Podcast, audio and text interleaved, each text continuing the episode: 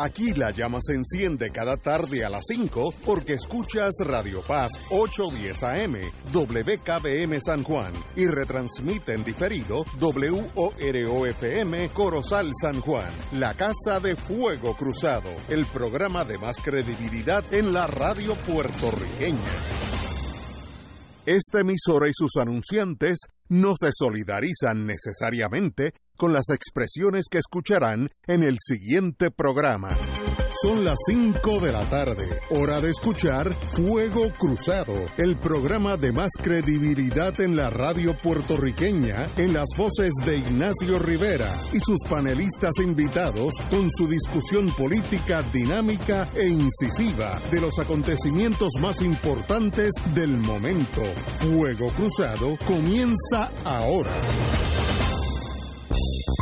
Muy buenas tardes, Fuego Cruzado, les habla Rafael Anglada López. Estamos aquí intentando sustituir al compañero Ignacio Rivera Cordero, que se encuentra en una muy bonita reunión familiar en el estado de Texas con la totalidad de su descendencia. La totalidad. Están viajando hijos desde cuatro estados distintos eh, para todos reunirse en Texas y su respectiva descendencia. Nos acompaña en el día de hoy eh, no solamente el rector Carlos Severino, eh, que ya es miembro, parte de este panel, sino que hemos tenido el honor de invitar a la compañera Magali Millán, una destacada puertorriqueña que, que ha honrado a Puerto Rico en su trabajo misionero en Haití, en Guatemala, por espacio de cuánto, Magali, 40 años. 44. 44 años. Estamos esperando a la compañera María de Lourdes Guzmán y tengo entendido, no estoy seguro si Arturo Hernández vendría hoy o si está descansando. Eh, así que bienvenida Magali, Gracias, gracias. Gracias, Carlos, por haber llegado eh, temprano. A ver si podemos colectivamente, y cuando llegue María de Lourdes, por supuesto, podemos colectivamente eh, sustituir a Ignacio eh, Rivera para que disfrute a sus hijos, a, su esposa, por supuesto, sus hijos y sus nietos en el estado de Texas. Muchísimas gracias, Rafi. es un placer eh, estar aquí eh, hoy un poco más temprano, ¿verdad?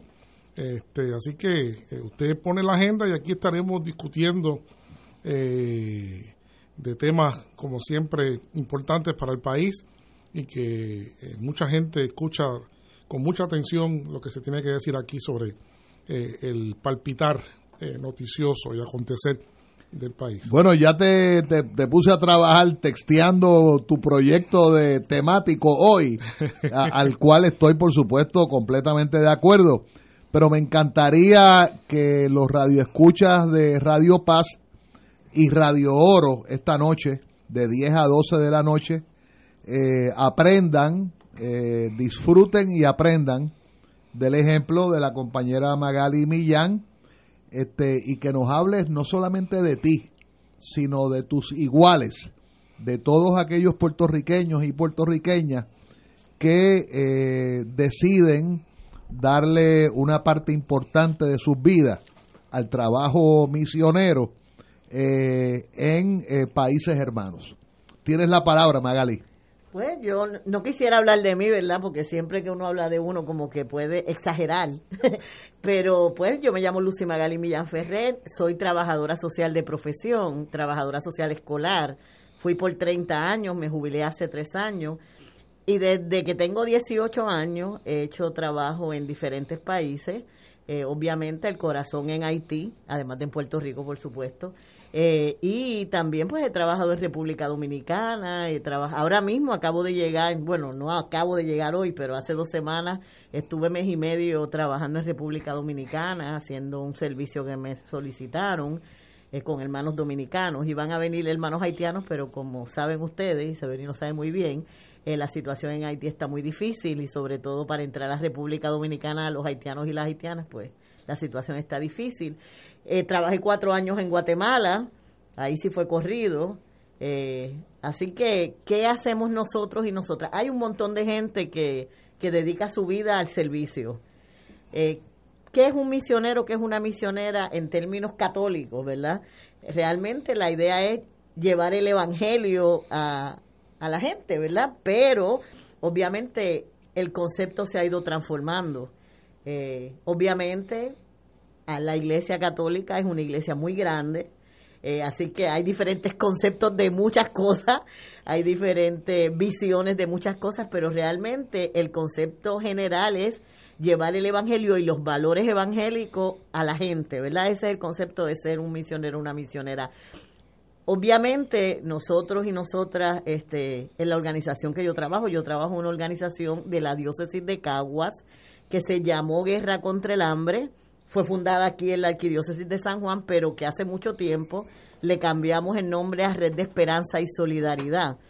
Y redes, como se llama, o como le decimos las siglas, pues hace trabajo de búsqueda de fondos para ayudar a diferentes países del mundo, a comunidades sobre todo tenemos pequeños proyectos porque la diócesis de Cagua es una diócesis pobre en general, ¿verdad? Porque pues la gente de la montaña... Eh, Pero es muy activa. Y la gente del este sí es muy activa y sobre todo en el área social.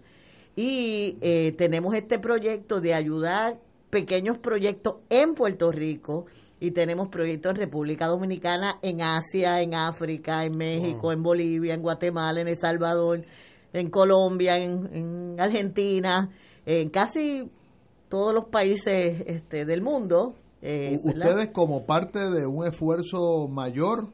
No, nosotros redes directamente. redes directamente, pero nosotros realmente lo que hacemos es apoyar proyectos que ya existen o proyectos que van a existir, pequeños proyectos de autogestión y desarrollo. ¿Verdad? Eso lo hacemos apoyando a los misioneros y las misioneras, no necesariamente católicos y católicas, gente que se dedica al servicio, gente que se organiza en la comunidad en los países y comunidades más empobrecidas para ayudar. Por ejemplo, aquí nosotros tenemos un pequeño proyecto que apoyamos de agricultura en Ajunta. Una comunidad decidió hacer un proyecto de agricultura y redes eh, colabora buscando fondos para ese proyecto. Y así tenemos proyectos en Haití, tenemos varios proyectos de salud, de escuela. Bueno, nuestro emblemático proyecto es junto con el Comité de Solidaridad con el Pueblo de Haití que no es una organización católica, pero hay católicos en la organización, y hicimos una escuela en Haití, en el pueblo de Leogán, y la mantenemos, eh, trabajamos allí durante año y medio físicamente, eh, tanto yo como un montón de gente, eh, por cierto, Ruli, el de Mariana, que ahora está enfermito y le mandamos saludos, estuvo tres meses y Ruli no es creyente, pero fue misionero tres meses allí, o sea, porque dio el servicio y trabajaba con religiosas y así muy, muy sencillamente y muy humildemente. Así que eso es lo que hacemos. Eh, yo a nivel personal, como les dije, pues he estado trabajando en diferentes proyectos voluntarias. Yo, ¿verdad? en el tiempo de mis vacaciones cuando trabajaba y ahora en el tiempo que de descanso, supuestamente ya no estoy trabajando este más que en la casa y no me gusta mucho, así que pues eh, sirviendo donde entendemos que hay que hacer para hacer un mundo mejor, ¿verdad? La idea es con los valores que tenemos, ¿verdad? Yo soy católica, práctica, como dicen, este yo no sé lo que significa mucho eso, pero ya ustedes tendrán su, o sea, sí soy creyente y con los valores que yo entiendo y que me han enseñado, ¿verdad? Eh, evangélicos, pues desde ahí creo que hay que construir un mundo mejor, cambiar este mundo que no es justo, que no es equitativo, que donde hay tanta pobreza y desde ahí pues nosotros hacemos ese servicio. ¿Con qué otras iglesias de Puerto Rico ustedes coinciden en el trabajo misionero, por ejemplo, el de Haití en estos momentos? Pues mira, con un montón de gente, porque realmente eh, con los hermanos bautistas, nosotros tenemos una relación bien buena con la gente bautista de Cagua, este, tenemos algún trabajo en Haití con gente adventista, este, con gente no creyente es la mayoría del trabajo que nosotros tenemos, pero gente solidaria. Así que nosotros, redes, obviamente es católica, pero tiene proyectos ahora mismo en Colombia, si no me, no, Colombia, Sí, en Colombia. En Colombia tenemos un proyecto con los menonitas. Un proyecto que apoyamos, que es Diálogos por la Paz.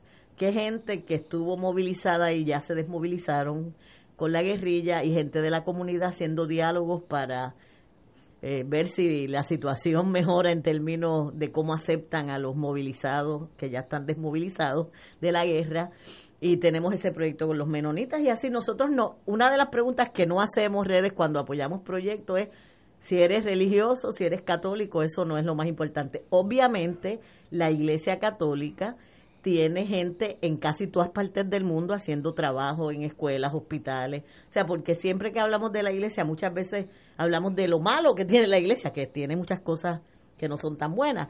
Pero realmente, por ejemplo, en Haití, eh, la mayoría de las escuelas de Haití este, son llevadas por religiosos, tanto protestantes como católicos, la mayoría católicos. Los centros de salud, los servicios. Eh, o sea, la iglesia tiene mucho personal en todas partes del mundo, así que sí trabajamos mucho con comunidades misioneras católicas, pero no le preguntamos, eh, son católicos para ayudar. Eh, Magali, eh, cuando yo viví y estudiaba en Alemania, fue realmente cuando me pude percatar de la amplia y extensa labor que tiene la Iglesia Católica en términos de de misionerismo, ¿verdad? Eh, allí conocí iniciativas, conocí bien lo que era Caritas, por ejemplo, ¿verdad? Eh, había una iniciativa que me gustaba mucho porque era un grupo muy activo católico que trabajaba para esta época navideña y era un grupo que se llamaba, eh, creo que se llamaba Brot Stadt Bole. Bole son los fuegos artificiales, ¿no? Entonces le, le hacían un llamado a la gente. En Alemania se gastan pero una millonada eh, cada eh, festividad de fin de año. Y en Guatemala, que es un país pobre también. También, aquello, aquello es una cosa que, es una cosa increíble, ¿verdad? Entonces, eh, ese sector me llamaba la atención que tiene una campaña anual para que la gente dejara de gastar o, redujera el gasto en, en, fuegos artificiales y donara, para entonces llevar pan a otras partes del mundo. Entonces me doy cuenta de que son muchísimos los brazos, los grupos eh, que trabajan eh, ayudando en otros países, ¿no? Es una amplia red, pero es como, eh, ¿hay una coordinación de eso o es que hay una autonomía propia pues hay de, todo, esa gestión? Hay de todo. Mira, sobre esta, hablando de Navidad, nosotros, por ejemplo, Redes, su campaña de recolección de fondos es Navidad y se llama Navidad es compartir en eso mismo, o sea, tratando de, de, combatir el consumismo. Así que eso es lo que nosotros invitamos a los católicos y a las católicas de la diócesis de Caguas y a la gente de Puerto Rico. O sea, esta no es época de comprar. Eh, es chévere, a mí me gusta recibir regalos, yo les regalo a toda mi familia, nosotros tenemos una familia que nos gusta regalarnos y todo, pero eso no es lo importante en la Navidad cuando Jesús nació en un pesebre pobre, ¿verdad? En los conceptos que tenemos, este es, es, tiempo de reflexión para dar y hacer de este mundo uno mejor. Así que nosotros tenemos la campaña que una vez se llamó Dame una peseta para el hambre, siempre en Navidad, es el primer ah, sábado de diciembre y ahora se llama Navidad es compartir. Siempre le ponemos este año el lema algo parecido, eh, que, que discutíamos y que reflexionábamos era es tiempo de esperanza y solidaridad, ¿verdad? Porque este tiempo tan difícil, pero es tiempo de mantener la esperanza de la esperanza en que sí podemos lograr un mundo mejor. Así que también nosotros tenemos esa campaña. Me preguntaba si es coordinado. Algunos son coordinados, por ejemplo, Caritas. Caritas es una organización a nivel internacional, así que ellos sí coordinan sus esfuerzos. Nosotros somos una organización de Cagua, o sea, ah, de la diócesis de Cagua, puertorriqueña, nacida en Puerto Rico, como aquí en San Juan, está Unidos contra el Hambre, que es nuestro fundador, como quien dice, y ellos son una organización puertorriqueña. Sí hacemos alianzas con otras organizaciones, pero no son necesariamente trabajos a nivel universal coordinados. Sí, desde Roma Ahí están las obras misionales pontificias que tienen un montón de trabajo también y que coordinan todo lo que tiene que ver con los misioneros oficiales, ¿verdad? Este, y tienen una campaña de verano que se llama Verano Misionero, que invitar a los jóvenes, sobre todo los colegios, que vayan a hacer misión en países pobres en el verano. Eh, que vayan a ¿verdad? conocer un poquito la realidad este, de la gente más empobrecida. Eh, pero no necesariamente todos los esfuerzos, pero hay mucho trabajo. Por ejemplo, nosotros en Haití quisiéramos que hubiera más red de la iglesia, eh, porque nosotros estábamos en una escuela de una, de una congregación que es autóctona, que se llama Las Hermanitas, y al lado hay otro kindergarten de otras religiosas, entonces no hay mucha, como que nosotros decimos, pero no hay mucha coordinación. Nos gustaría que hubiera más coordinación, pero sí hay esfuerzos que se hacen desde Roma, desde las conferencias episcopales de cada país, hacen esfuerzos. Eso, ¿verdad? Depende. Sí, eh, pregunto pues porque eh, uno tiende a ver la iglesia católica pues se distingue de otros tipos de iglesias eh, por ser, tienen su jerarquía muy bien definida y entonces eh, la presidencia de la iglesia pues queda eh, pues este, ¿verdad? el papa pero sin embargo en ese tipo de, gestión parece que hay ciertas autonomías no y hay ciertas características ya sea regional. piensa que la iglesia verdad es jerárquica y lo es. Pero desde el Concilio Vaticano Ecuménico II eh, eso cambió, por lo menos a nivel legal de la iglesia. Cada diócesis tiene su autonomía, que se fue una cosa que nos quitó el, el tribunal de aquí de Puerto Rico, el Tribunal Supremo, cuando la deuda de las escuelas dijo, no, la iglesia es una nada más, según el Tratado de París, pero no. O sea, ya la iglesia tiene, cada diócesis tiene su propia autonomía administrativa y cada país también tiene su propia autonomía. Obviamente a nivel dogmático no tenemos autonomía. O sea, somos una iglesia. operativo. Pero a nivel operativo, administrativo de los fondos y de algunas otras cosas que no son necesariamente dogma, porque la gente a veces piensa que todo es dogma. O sea, y cuando uno va separando, incluso los católicos pensamos que ponerle cuadro ahí, eso es, si no lo pones ahí, pues es pecado mortal. Pero realmente hay cosas que, que no son lo fundamental, ¿verdad? Lo fundamental es el servicio a la gente, lo fundamental es el reino de justicia, ¿verdad? Para nosotros eso es. El, el, el amor, el amor a la gente, eso es lo fundamental del Evangelio. O sea, y, y por ese amor, pues podemos, se supone, que trabajemos con católicos, con protestantes, con ateos, con comunistas, con personas este con otra orientación sexual diferente, o sea, que lo necesita. Exactamente y además, ¿verdad? Aceptando a todo el mundo. Eso es lo que nosotros entendemos que... Y un misionero, una misionera, pues eso es lo que debe hacer. Ir a trabajar, ¿verdad? Este, desprendidamente.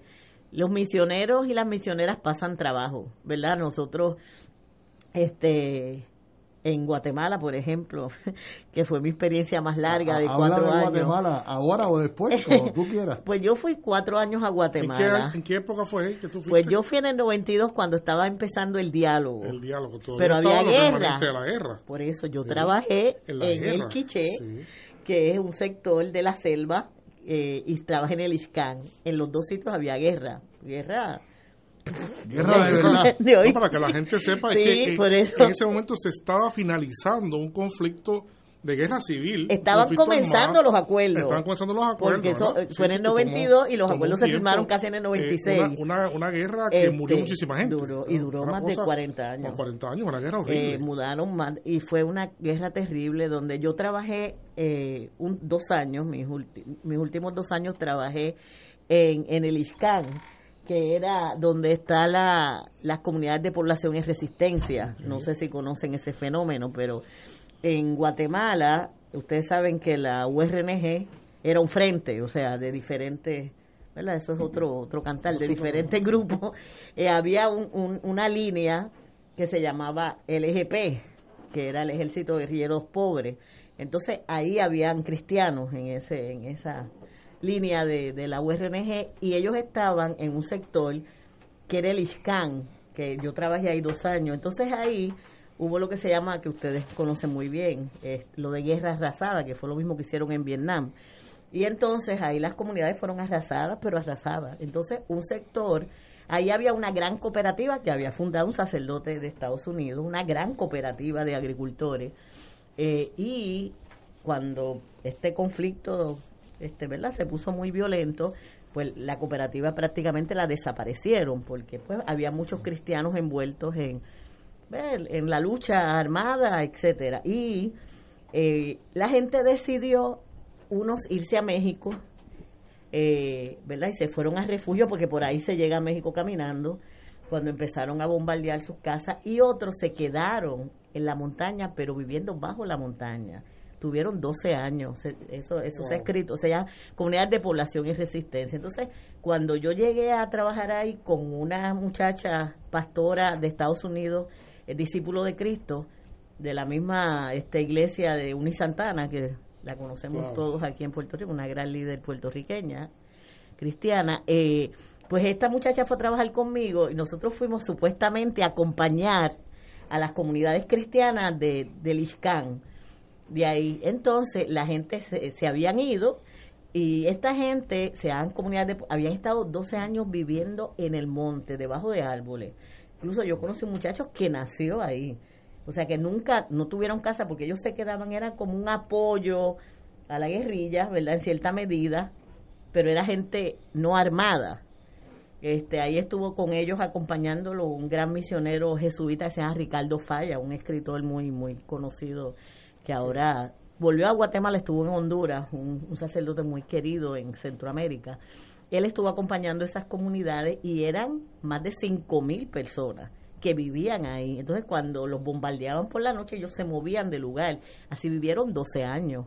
Mucha gente en el mundo no sabía ni que existía eso ni siquiera yo, yo, yo viví dos años en la capital y de eso no se hablaba, porque en la capital no se sentía la guerra, excepto si caía una bomba panfletaria, ¿verdad? Que, son esas bombas que explotan, así salen papeles. Así por casualidad no se sabía ni que había guerra en la capital. Y entonces yo llegué exactamente a ese trabajo cuando las comunidades de población y resistencia salieron a la luz. Eh, así le decían, ¿verdad? Hubo una gran misa en la catedral donde se declaró que existían estas miles de personas viviendo escondidas, eh, que la estaba masacrando y entonces se hizo una gran marcha internacional. Fueron miles de gente de todas partes del mundo. Yo recuerdo que el obispo, que ahora es, este, lo nombraron cardenal, eh, dijo, eh, cuando ustedes lleguen allí, pisen esa tierra porque esa tierra es tierra sagrada. Porque habían matado gente miles de gente.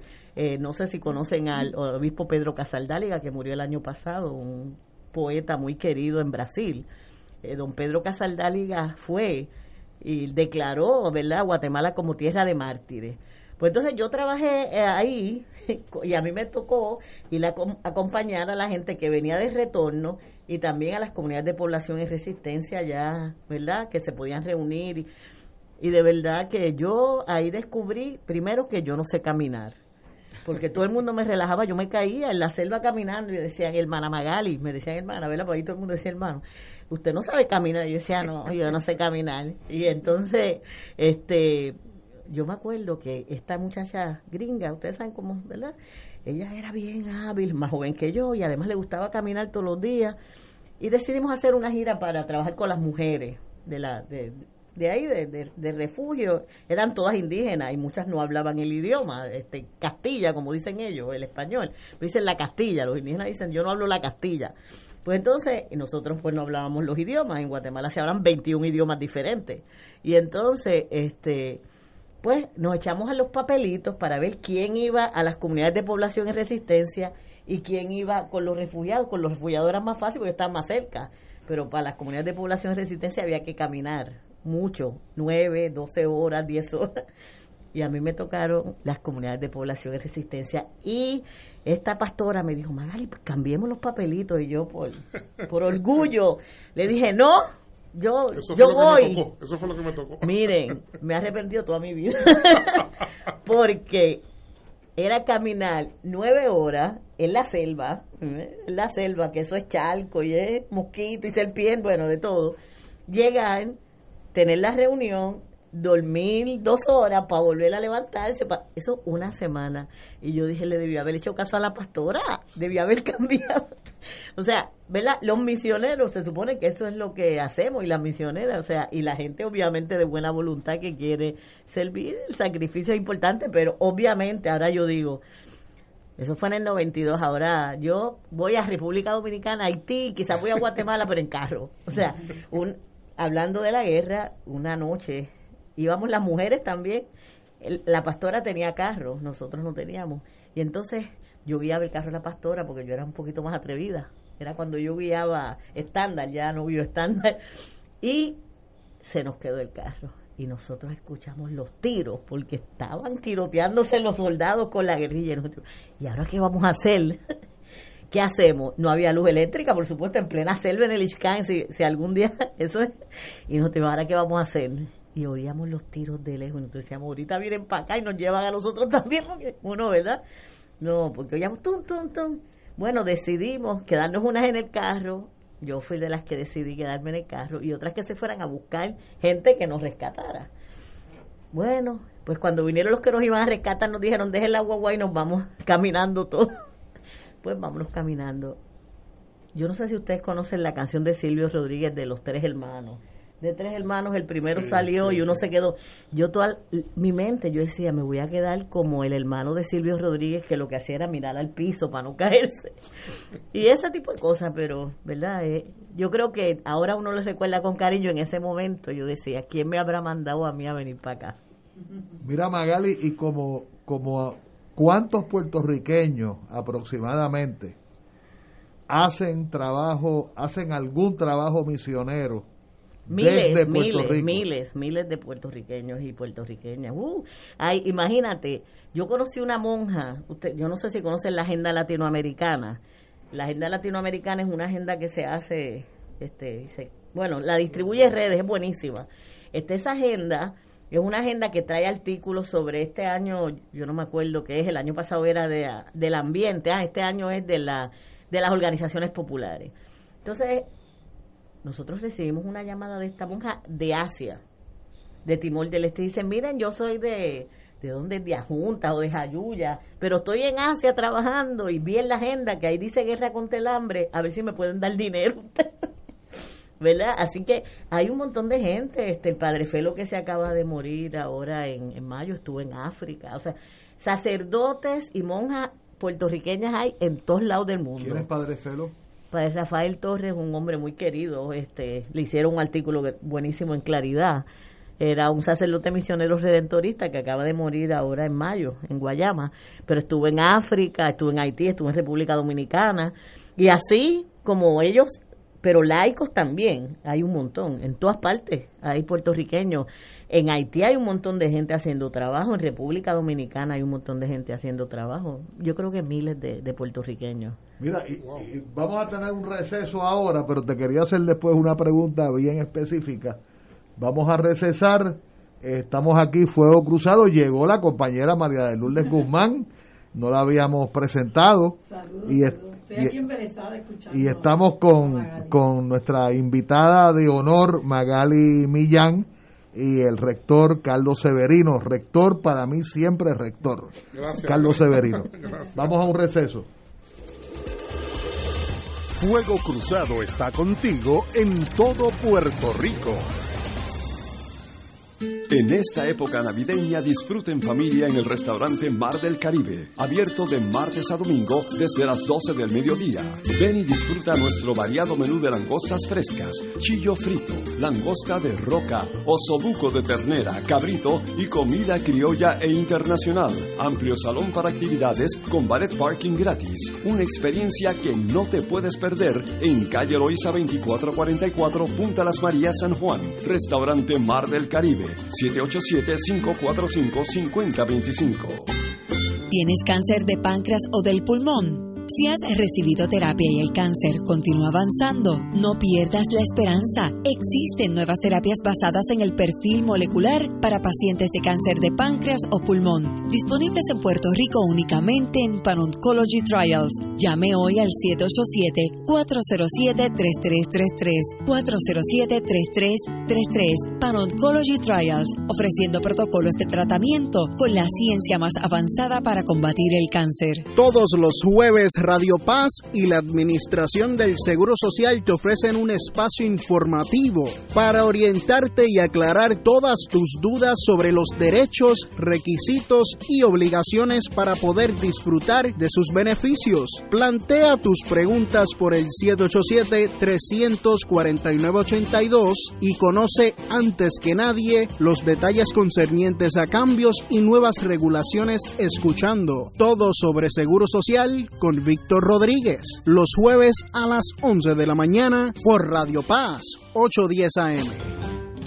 Radio Paz te ofrece el mejor motivo para levantarte temprano y disfrutar el comienzo de un nuevo día de lunes a viernes con Enrique Liboy y Radio Paz en la mañana. La dosis perfecta de noticias, deportes y éxitos musicales de todos los tiempos, humor y curiosidades, calendario de actividades y tus peticiones musicales por el 787 300 4982 Conéctate con el 810 AM de lunes a viernes con Enrique Liboy y Radio Paz en la mañana.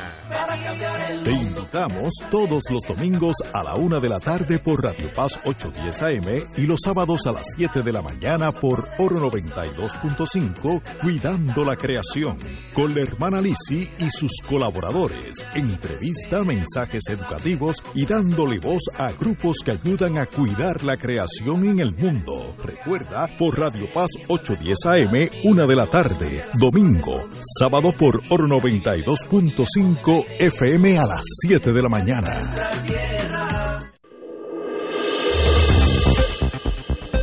Y ahora continúa Fuego Cruzado. Eh, muy buenas tardes, Fuego Cruzado. En el segundo, el segundo turno al bate eh, llegó la compañera María de Lourdes Guzmán. Eh, tenemos a nuestra invitada de honor, la, misionera de Cagua, origunda de Cagua, Magali Millán, y nuestro rector eterno, Carlos Severino. Magali, yo te quería preguntar eh, qué siente el misionero cuando está en, la jungla de Guatemala o dándole clases a los niñitos en Haití o donde sea ¿Cómo se siente cuando hay un día festivo, un día íntimo, un cumpleaños en el hogar, eh, un aniversario, un fallecimiento o una Navidad? O sea, ¿cómo se siente cuando no está en Plaza de las Américas y está haciendo trabajo misionero con niñitos en Haití? Pues mira, yo no voy mucho a Plaza Las Américas, así que yo no... Pues yo la boicoteo, yo pero yo no pretendo que todo el mundo la boicotee. Y en Caguas hay de todo, no hay, no hay, que, no hay que venir para acá, para este lado del mundo. Yo casi no salgo de Caguas, quiero que sepan que, que no salgo de Caguas porque no tengo mucho que salir para acá, menos que no sea actividades como esta o el Festival de Claridad o alguna cosa así, no salgo mucho para este lado del mundo, pero eh, hay gente como los sacerdotes y las religiosas sobre todo, que entregan su vida full para siempre y que obviamente eh, sienten, ¿verdad?, la lejanía de la familia, pero por ejemplo, yo tengo una amiga, que eh, trabajó en el Pavía 50 años y ha vivido en Puerto Rico, es española, eh, le acabamos de, le vamos a hacer un regalito en estos días porque cumple años, ella tiene 90 años, pero lleva aquí toda su vida Así, y ella decidió que, va a enterrarse aquí. O sea, ella vino de misión aquí eh, y asumió el país y su cumpleaños lo celebra con los amigos de aquí y pues ahora hay tecnología y pueden ver por... Pero uno, yo me acuerdo que mi sobrina, una de mis sobrinas, eh, nació estando yo en, en Guatemala. Y a mí me dio mucha pena no poder estar con ella, no estuve en el bautismo, ¿verdad? Solamente fotos pero cuando uno toma la decisión, es triste, es triste uno, y sobre todo si se muere alguien y uno no puede llegar al, funeral, ¿verdad? Sobre todo cuando es papá o mamá.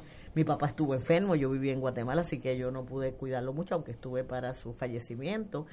Este, pero yo creo que cuando uno decide dar la vida por un ideal, ¿verdad? Pues, pues esas cosas en cierta medida pasan a ser secundarias, ¿verdad? Este, yo pienso que la Navidad es un tiempo bien bonito y que lo hemos dañado.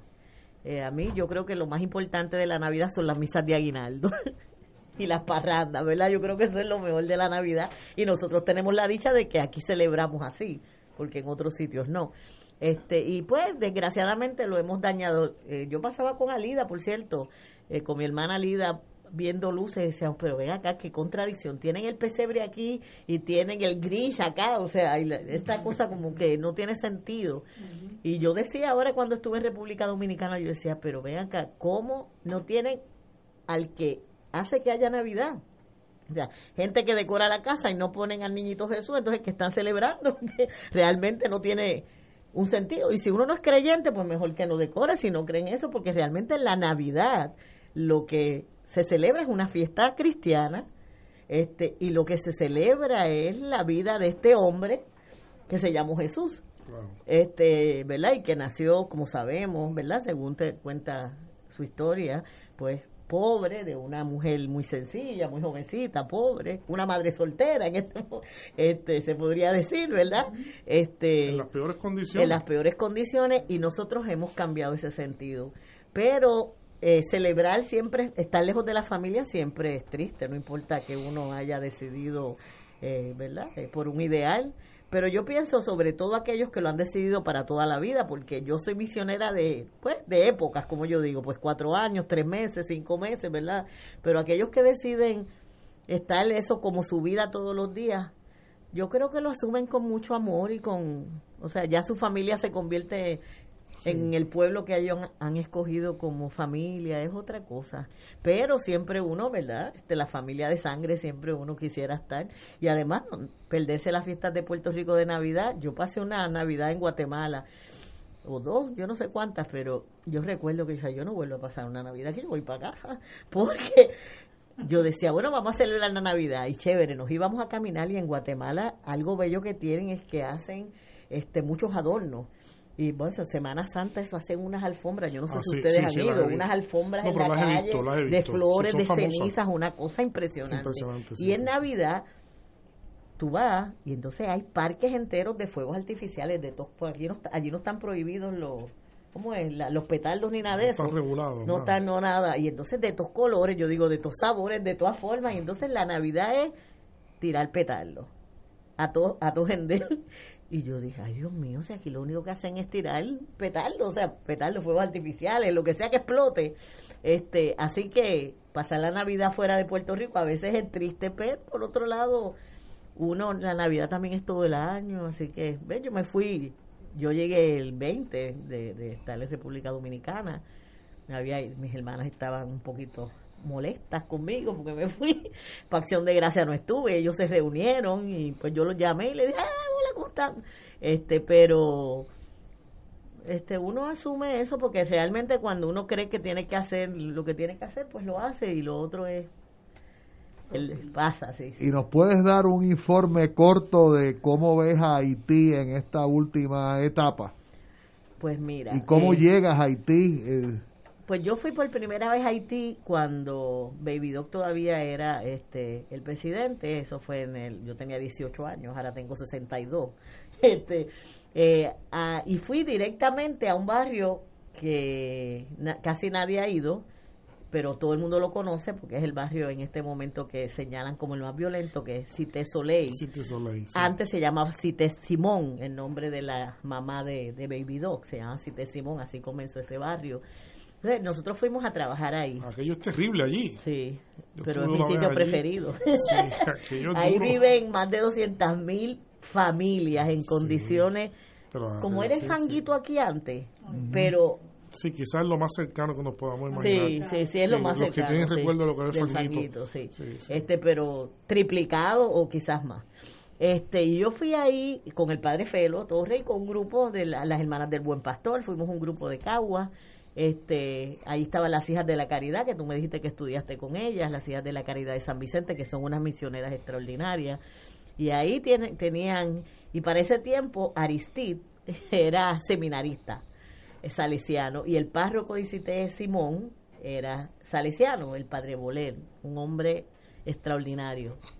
Y entonces nosotros fuimos a trabajar allá, así que pues obviamente conocimos a Aristide como seminarista, fuimos sus fanáticos. Quien posteriormente fue presidente de Haití. Sí, yo estuve en su primera misa cuando fue sacerdote, así que nosotros cuando decidió ponerse como presidente, pues nosotros lo apoyamos. Obviamente la historia nos ha dicho que quizás cometimos un error, pero bueno, este Así llegué yo a Haití, como una jovencita, eh, a un barrio muy pobre, que es un barrio que yo quiero muchísimo, porque de, ahí trajimos un jovencito aquí a Puerto Rico a, hacerse operaciones, era como hijo de nosotros, o sea, la historia Este, yo trato casi siempre, ahora no, pero casi siempre que yo voy a Haití trato de visitar, ¿verdad? Cité de Soleil porque tengo gente ahí que quiero mucho. Este, gente muy buena también, y ahí están las hijas de la caridad, que es sorprendente, ellas le han tiroteado la casa, ellas le han hecho, y ellas siguen ahí, llevan ahí más de 50 años. Son las monjas de San Vicente de Paula aquí en Santurce. Exactamente, sí. ¿Y alguna otra parroquia aquí en Puerto Rico? No sé si ellas están en otro sitio, pero me imagino ellas están en Loíza, sí, en el hogar de ancianos de Loíza, ellas están en otros sitios de aquí de Puerto Rico, pero están ahí en Haití, en Cité Soleil, y en otros sitios de Haití, pero ahí, que es el sitio como dice, más peligroso, dice la gente de Haití. Y llegamos ahí y entonces de ahí hemos seguido trabajando. Redes trabaja en Haití, tiene varios proyectos.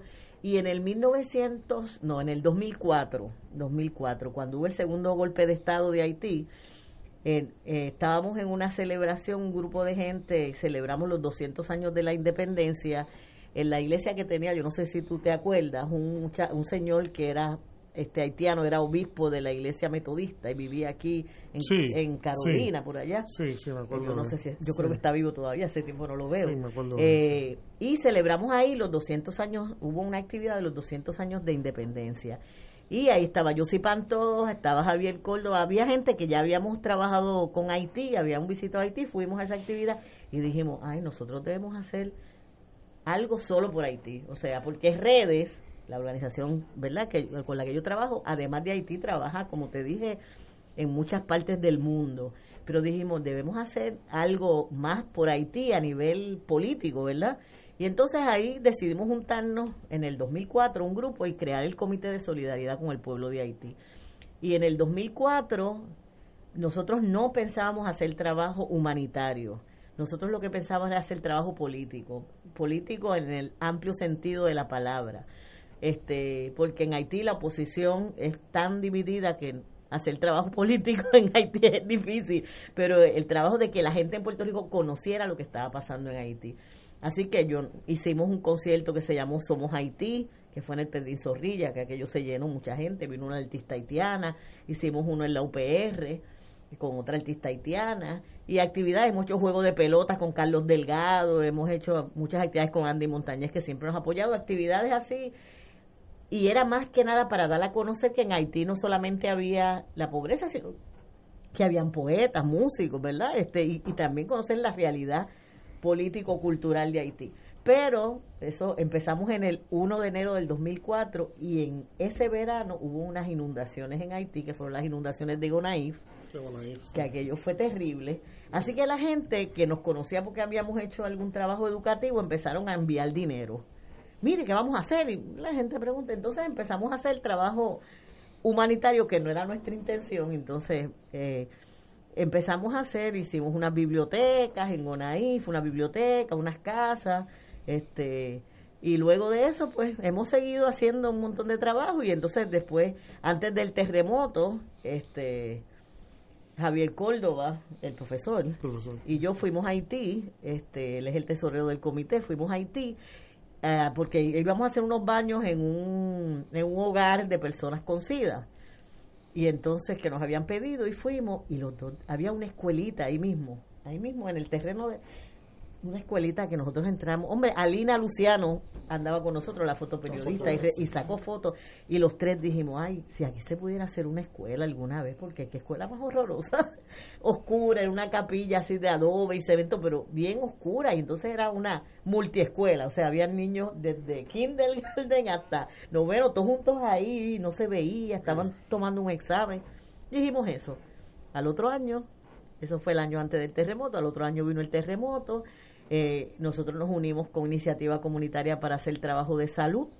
Estuvimos seis meses con ellos en el patio de los jesuitas, que nos prestaron el patio a nosotros. Está el comité y entonces hay iniciativa comunitaria, pues nosotros fuimos con ellos y, y obviamente los jesuitas que trabajan mucho con nosotros, pues los dejaron quedarse ahí por seis meses. Y cuando terminó la emergencia, que nunca ha terminado en Haití, pero cuando más o menos termina lo que llaman la emergencia, pues decidimos eh, dejar, ¿verdad? Ya Iniciativa Comunitaria había decidido comprar una casa y hacer un trabajo de salud y nosotros dijimos, ah, pues, pues teníamos mucho dinero y dijimos, ¿por qué no construimos la escuela? que íbamos a hacer? El Leogán. El Leogán fue el epicentro del terremoto. y ahí era donde estábamos trabajando, que eso queda a hora y media de la capital. Y entonces, pues hicimos una escuela, este fueron, estuvimos un año y medio allí en Leogán trabajando, iba gente de aquí cada dos semanas. Este, Edwin Quiles fue el, el, que, el arquitecto de la escuela, Erasto Nieves, un tremendo ingeniero estructural que Edwin trajo al proyecto y que después adoptaron una niña, él y la esposa de Haití, ahí en Leogán. Pues nos fuimos para Leogán y entonces cada dos semanas este, iba un grupo de aquí, carpinteros, electricistas, y con los papás de la escuela, pues hacíamos una brigada. Nosotros dormíamos en caseta de campaña, casi en la calle, no había luz eléctrica, no el baño lo hicimos nosotros allí, este y la cocina y todo allí y la Cruz Roja estaba al lado de nosotros la Cruz Roja de Suiza ellos tenían carro nosotros no tenían aire acondicionado.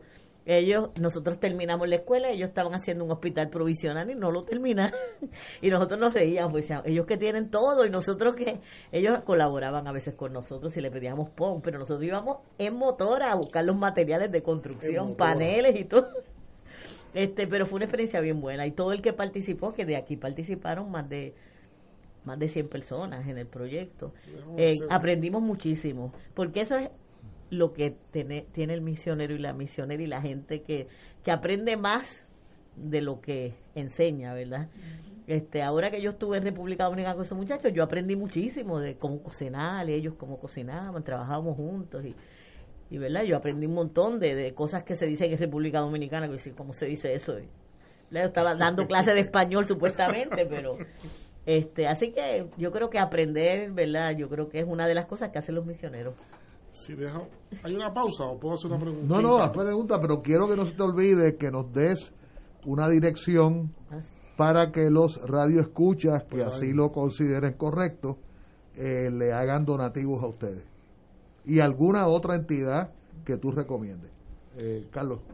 Bueno, yo quería, después de de iniciado ese recuento tan impresionante que Magali nos ha estado Este, explicando de sus gestiones y su experiencia en Haití y en otros países, a mí se me, se me hace oportuno mencionar, porque a veces eh, la semana pasada estábamos hablando precisamente de los aportes de la universidad que no se conocen. Eh, y hay que destacar que en un momento dado, eh, la Universidad de Puerto Rico tuvo una casa en Haití. Eh, una casa que fue dirigida, eh, eso es historia, ¿verdad? Y es importante destacarlo, fue dirigida por el amigo y colega Aaron Ramos, que estuvo allí en Haití destacado y eso se aprobó con eh, el beneplácito del presidente presidente Maldonado, Norman Maldonado. y el rector González Tejeda. Efraín González Tejera. correctamente. Así que eh, eso también es importante destacar que o sea, la vinculación de Puerto Rico ha tenido también el rostro siempre, obviamente, solidaridad es el común denominador, ¿no? La solidaridad inmensa del pueblo puertorriqueño con, con Haití. Eh, y eso fue un capítulo bien interesante también. Después vino lo del terremoto, eso fue antes. antes lo de Pero claro, lo, lo, de, lo que nos ha contado por Magali es sencillamente eh, es una época pues horrible porque fue la parte más difícil, ¿no? Entonces yo quería preguntar, luego de ese, de ese comentario, eh, eh, tú que has estado allí, eh, Magali, hay una pregunta que a mí siempre me, me fascina, me la hago consistentemente y te la puedo preguntar a ti aquí para que nos expliques un poco, ¿qué pasa en Haití que no sale del hoyo? No te lo pregunto con toda ingenuidad eh, no solo por tu, por tu postura y por tu experiencia religiosa, sino también por tu formación eh, intelectual y, profesional, porque eres trabajadora social. O sea, tienes una formación también de ciencias sociales que te permite poder visualizar eh, este, qué es lo que está pasando allí, qué es lo que la gente se pregunta, pero ¿qué pasa? Eh, a tu pues juicio? ¿Qué, pues mira, qué, bueno, qué bueno, eso yo me lo pregunto también todos los días, pero realmente quería, él, hizo una pregunta, ¿qué está pasando ahora mismo en Haití? En Haití realmente yo, yo, yo quería ir, incluso me dijeron ve, y yo tenía dos estudiantes que venían a, a coger clase conmigo de español, porque yo fui para dar clase a los haitianos, no a los dominicanos, pero bueno, este, pero la situación en Haití ahora está difícil, incluso para solidaridad en los otros días atacaron los médicos sin frontera. Nosotros hace dos años y medio no podemos ir a Haití porque además tenemos que pasar por Matizán, que para llegar a Leogán, donde está la escuela de nosotros, hay que pasar de la capital por un sitio que está controlado por las gangas. Hay más de 150 gangas, este, pero hay dos bien poderosas. Este, ahora hay pueblos en Haití que no se sienten las gangas, pero la capital, que es el centro realmente de, de la economía, de todo, pues está controlado por esas gangas. ¿Qué pasa en Haití? Bueno, yo creo que Haití, es, según mi visión, ¿verdad? Es un experimento de, de los países este, como Canadá, Francia y Estados Unidos que se llaman amigos de Haití, que están explotando Haití, que promueven lo que está pasando en Haití, la desestabilización y todo lo que está pasando en Haití. Este, y desgraciadamente, yo no sé si a ellos les conviene lo que está pasando, no sé, pero obviamente ellos tienen mucho que ver con lo que está pasando en Haití. En Haití, yo creo que no, lo, no, es, no es esa la única explicación. Obviamente en Haití es un país muy sufrido, muy desconfiado. Este, si tú conoces un haitiano, que yo sé que conoce, los haitianos no confían ni siquiera en la mamá de ellos, o sea, por, por la cosa del vudú, por la cosa religiosa, por los atropellos que han sido sometidos, por, por un montón de cosas. Este, así que Haití está en el sálvese quien pueda. Yo creo que han tenido su experiencia de opresión desde los Duvalier para acá no han salido de problema político. Si nosotros estamos divididos aquí, la oposición, ¿verdad? Por decir, por no decir los independentistas, pero por decir la oposición, estamos divididos. En Haití la oposición, yo me acuerdo, para el terremoto había 50 candidatos a presidente. Este, yo me acuerdo, yo retraté las fotos en el, en el, en el Palacio Nacional que estaba caído, yo retraté los 50 candidatos. La oposición está bien dividida, o sea, bien dividida. Eh, la pobreza es demasiado en Haití. Haití es un país también que más del 60% tiene menos de 16 años. Este, así que, o sea, son tantas cosas lo que pasan. Yo pienso que es una cuestión histórica. Yo yo creo que se va a salvar Haití, ¿verdad? Yo sí creo que vamos a, sí, yo creo que sí, que, que, que porque es un pueblo bien valiente, porque es un pueblo donde uno la gente piensa que allí no hay nada. Yo digo, pues en Haití primero no puede conseguir de todo. Yo me quería hacer unas trenzas, fui a la calle, me conseguí todas las pelotitas para hacerme las trenzas en la calle, tú, todo las gafas, todo el ropa interior, todo, todo tú lo consigues en Haití. Este, y por otro lado, gente bien inteligente, yo gente que he conocido hablan idiomas, tres, cuatro idiomas, los haitianos, o sea, gente, incluso gente que no ha ido a la escuela, te hablan fácilmente el español, el inglés, el francés, o sea, yo digo, esta gente, o sea, ellos tienen muchos valores, pero ciertamente yo creo que hay una mano oscura que yo creo que tiene que ver con los amigos de Haití que no son amigos nada, o sea, los países... Como este, aquel texto famoso, ¿quiénes son los amigos del pueblo y cómo luchan en su contra? Exactamente. y por otro lado, este obviamente gobernantes que han sido terribles, este, pero que han, sido puestos por Estados Unidos, por Canadá y Francia, eso yo creo que lo sabe todo el mundo. O sea, este, así que eso es lo que yo puedo decir, porque debe haber más de eso. Pero... Ahora que tú dices eso de, la desconfianza, hay un hay un hecho que yo eh, una vez cuando estuve allí, este, al momento de salir, porque estaban, estuvimos en Haití haciendo un trabajo y luego íbamos a República Dominicana, un grupo de profesores eh, a un evento en Dominicana. Y recuerdo, eh, fue una, una, cuestión, fue un viaje bien marcante para mí, bien impresionante porque... Fueron por tierra, además. Fue por tierra, sí, no, buenísimo, eh, Yo, yo le digo a la gente, el viaje para mí más impresionante que yo he hecho en mi vida, he hecho algunos, pero es el viaje de Puerto Príncipe a Santo Domingo o de Santo Domingo a Puerto Príncipe. Aquello es una cosa fascinante por tantas razones, pero por tantas razones es una cosa. Pero en ese viaje recuerdo cuando lo, por tierra. Por tierra, sí, por hay un hay un yo lo, he hecho, yo lo he hecho un montón de veces. Que funciona muy bien, hecho con baño y todo. Es, un, es una ruta perfectamente, ¿verdad? De fiar. Este, excelente. Yo lo he hecho eh, sola con gente. Y aquel viaje es un viaje porque tú, este, la experiencia de pasar esa frontera, la experiencia de estar allí y ver cómo funciona aquello, eh, es una cosa, eso no tiene comparación con nada. O sea, yo, yo llevaría todos los semestres a un grupo de estudiantes a pasar aquella frontera. Pero, pero la, me acuerdo, de Jimaní, la de Jimaní. sí, sí, fue por Jimaní, fue por Jimaní. sí, sí.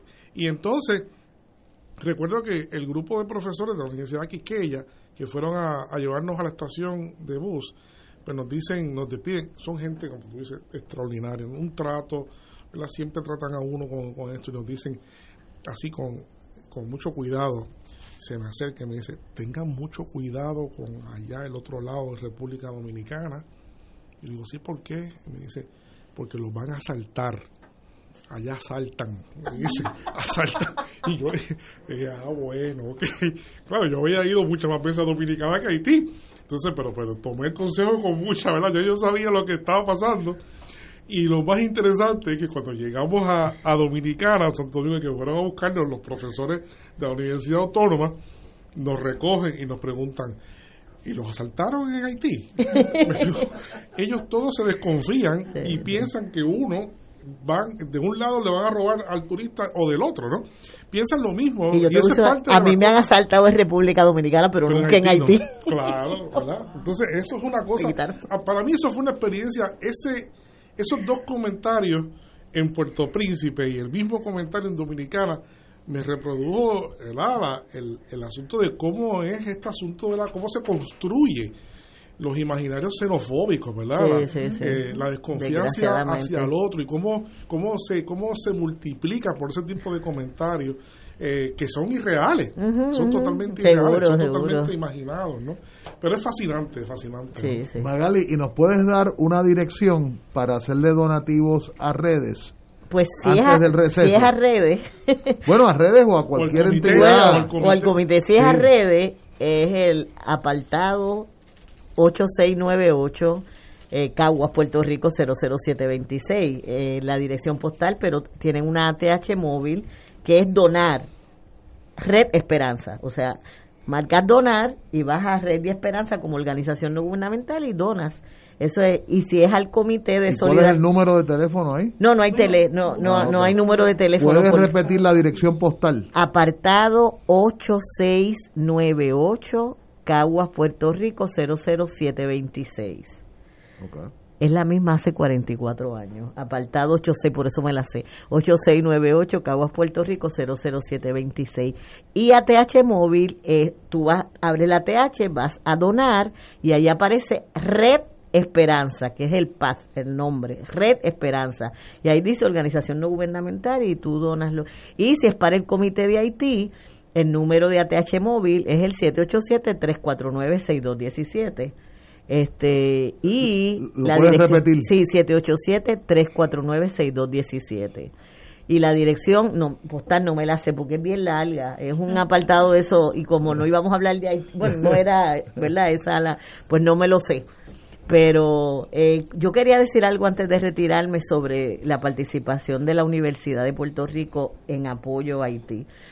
Eh, y por lo menos con nosotros. Nosotros en, en la UPR, sobre todo en Río Piedra, también Calle, pero Río Piedra, nos han prestado el teatro para hacer conciertos, hemos tenido exposiciones para buscar dinero allí, eh, obviamente a través de Silvia que está en la, en la este, biblioteca, pues hemos tenido, este, el año hace dos años tuvimos a Colel Espinaz en este, una charla allí en la biblioteca y sí, ha sido, y la gente en Puerto Rico con Haití, donde quiera que nosotros vamos y hablamos de Haití, la gente es bien generosa. Nosotros tenemos el proyecto este de, dar alimento a la escuela, que hace 10 años lo tenemos, 11 años, y la gente generosa. Puerto Rico con Haití es bien generoso. Tú hablas de Haití y la gente se desborda en términos económicos y también yo estuve hablando eh, antes de irme, un día antes de irme estuve en una escuela espiritista en Humacao hablando de Haití, me invitaron a hablar de Haití y la gente bien generosa, rápido y además, ¿verdad? Este porque la gente no conoce a nuestro hermano y eso es a 40 minutos de aquí. Haití es un país desconocido, incluyendo para los dominicanos. O sea, Tú hablas de Haití y todo el mundo se sorprende. Las fronteras en el Caribe y, si alguien quiere unirse a ese esfuerzo, alguien o alguna entidad puertorriqueña quiere integrarse o quiere invitarlos a hablar, eh, ¿cuál sería la, conexión? Ah, ¿Cuál pues, pues, teléfono? bueno, puede ser Yossi Pantoja, este 787-374-8348 374-8348 o mi número que es el mismo de la TH móvil que es el 349-6217. Si no, Claridad, que ha sido un periódico que con nosotros ha sido siempre generoso, cuando nosotros hacemos campañas de cualquier cosa, la gente la lleva a Claridad, ellos no lo guardan y después nosotros los vamos a buscar.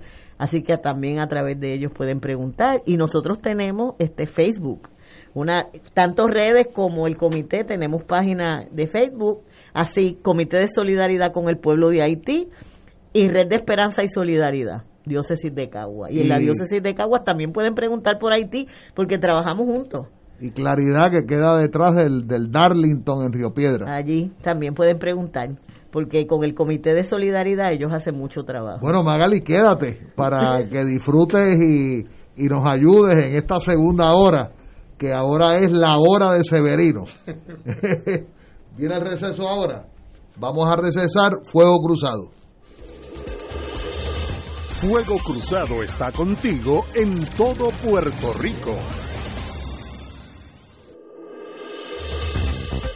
Aquí la llama se enciende cada tarde a las 5 porque escuchas Radio Paz 810 AM, WKBM San Juan y retransmite en diferido WOROFM Corozal San Juan, la Casa de Fuego Cruzado, el programa de más credibilidad en la radio puertorriqueña.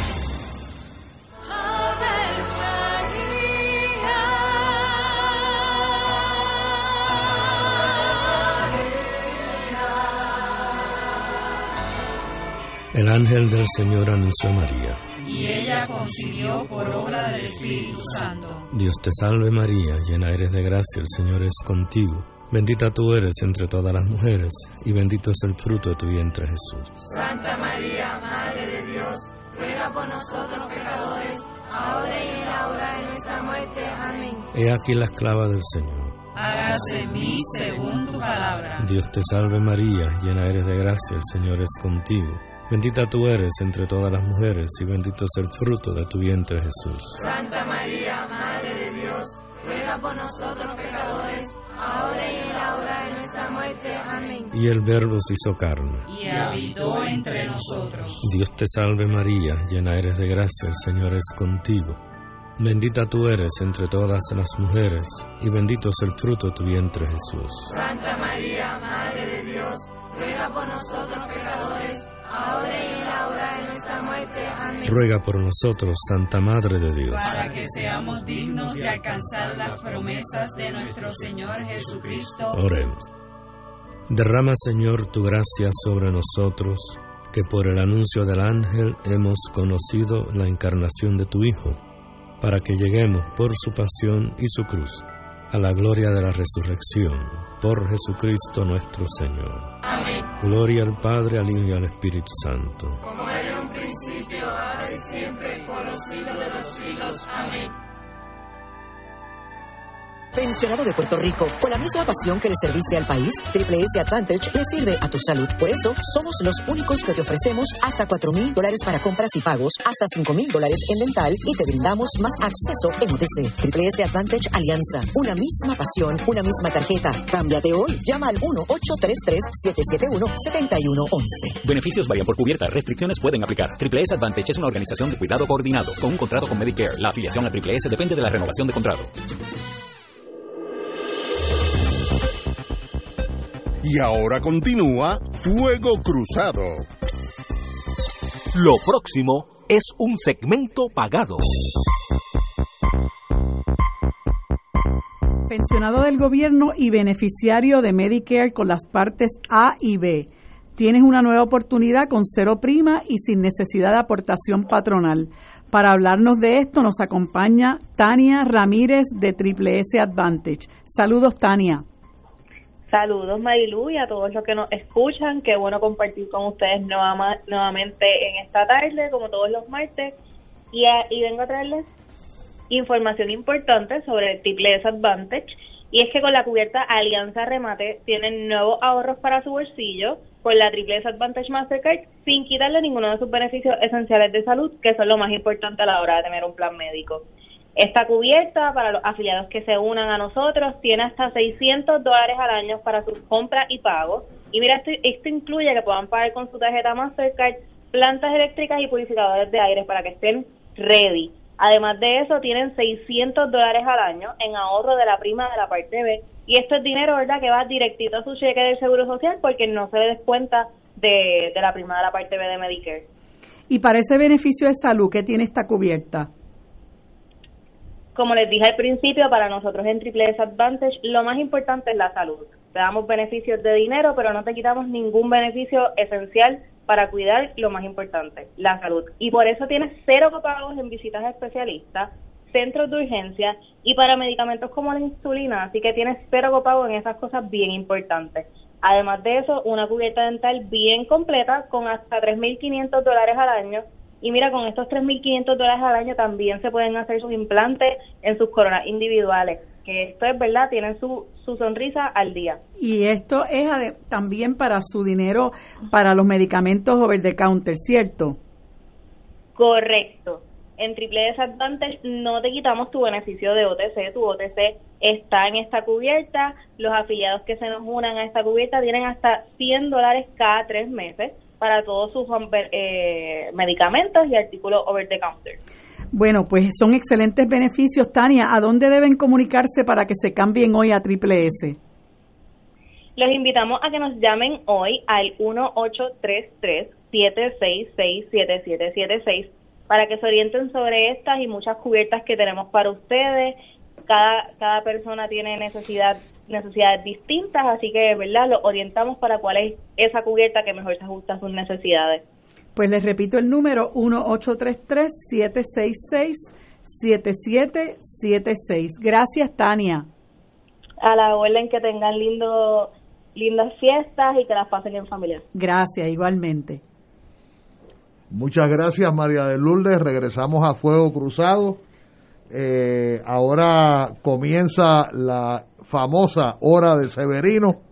Le hemos pedido a la compañera Magali Millán que se quede, que, que nos acompañe y que, eh, y que contribuya eh, en todo aquello que tenga a bien. Eh, así que Severino, eh, tienes la palabra en el último en el último martes del año. ¿Verdad? Sí, en la última estamos- hora de Severino del estamos- año. Estamos, estamos ahí, ese Ignacio es travieso. Y e Ignacio disfrutando con hijos y nietos en la República de Texas. Le, le deseamos el, eh, el buen descanso. Bueno, eh, sí, yo, eh, como es el último programa de- del año, pues preparé un temario que un poco lo que hace es que resume eh, los eventos en el ámbito internacional más destacados en, en el año. Pero yo, si con el permiso de ustedes y toda la red audiencia, quisiera eh, invertir un poco ese orden y dedicar un- unos minutos eh, conjuntamente con ustedes eh, a hacer una reflexión de quien en vida fuera el arzobispo Desmond Tutu, que es uno de los grandes héroes de la lucha contra el apartheid, uno de los grandes héroes de la lucha contra el racismo de Estado. Eh, el racismo de Estado yo le llamo específicamente a cuando un Estado eh, constitucionalmente, en sus leyes, es decir, legalmente, eh, tiene el racismo como parte de su estructura, de su edificio legal. Y, y posiblemente, pues, le- eh, yo espero que sea la última vez que ocurra eso y ocurrió en aquel momento en Sudáfrica, eh, que se construyó un régimen extensivamente este, con Namibia y que se luchó y que hubo, fue uno de los conflictos más álgidos de la, de la Guerra Fría, que no se conoce tanto, pero que fue una, una guerra muy fuerte en África en particular. Y en el sur de África, en el sur de África pues mucho, mucho más, entre Angola, eh, el ejército surafricano en aquel momento y obviamente como todo conflicto tipo Guerra Fría en aquella época, pues también con la participación de Estados Unidos y también con la Unión Soviética. Y el actor que más llama la atención también, también fue Cuba. Cuba pues participó este eh, sobre ese asunto. Yo, tú conoces ese artículo que yo he seguido trabajando. Tengo un artículo que estoy trabajando hace ya un par de años sobre la famosa batalla de Cuito Cuaunavales, que marcó la inflexión de la, de la guerra y, y cómo fue la participación de los cubanos y cuál fue la valoración de los cubanos en aquel conflicto, que es una cosa que amerita este, dedicarse tiempo. Pero eh, tanto Mandela eh, eh, como Desmond Tutu fueron dos gigantes realmente.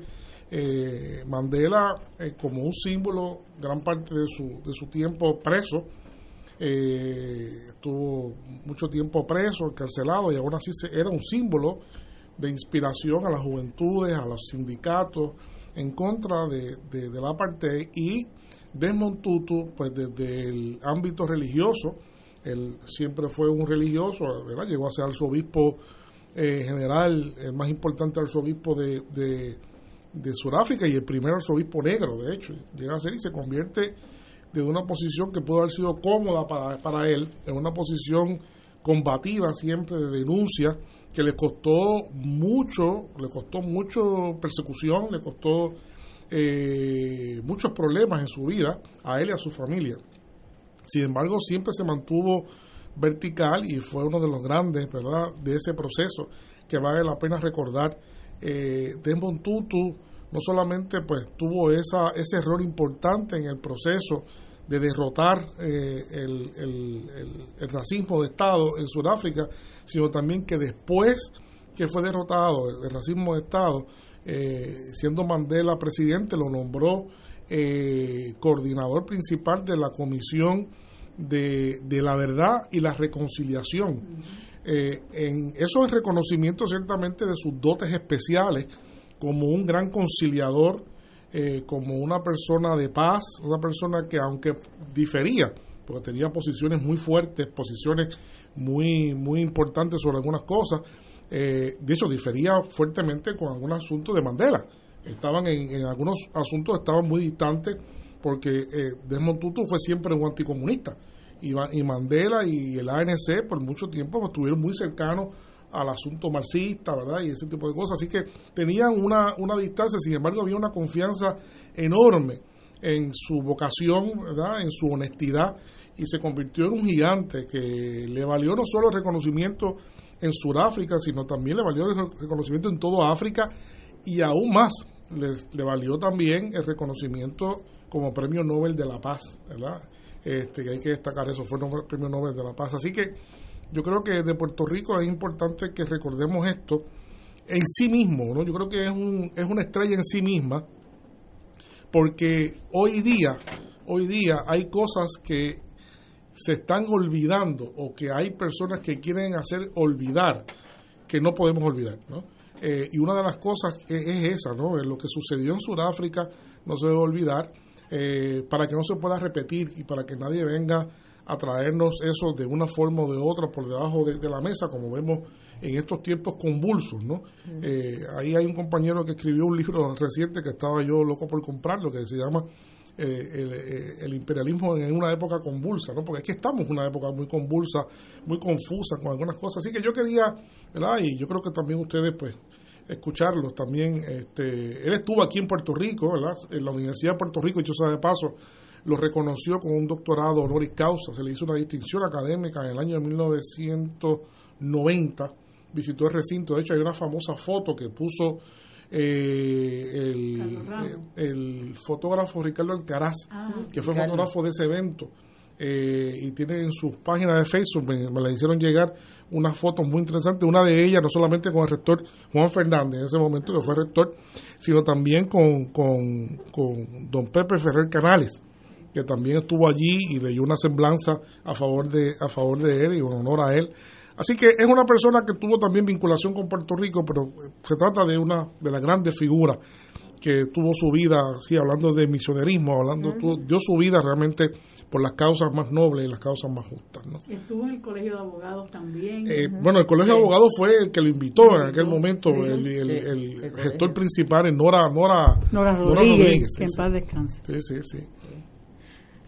Pues eso es una figura, ¿verdad?, importantísima que, que como tú dices, em, eh, pues pasa por debajo del radar el hecho de que haya fallecido, ¿verdad? Una figura que, eh, como muchas otras, eh, fallecen pero, pero nunca mueren, ¿verdad? Se quedan en la inmortalidad y son pocas las personas que, que uno puede decir que tienen que tienen esa relevancia, ¿verdad? Que a pesar de que se desaparecen físicamente, son referentes. Mira Nelson Mandela, ¿verdad? Y es importante eh, recalcar para que tú veas un poco eh, el punto de la hipocresía, ¿no?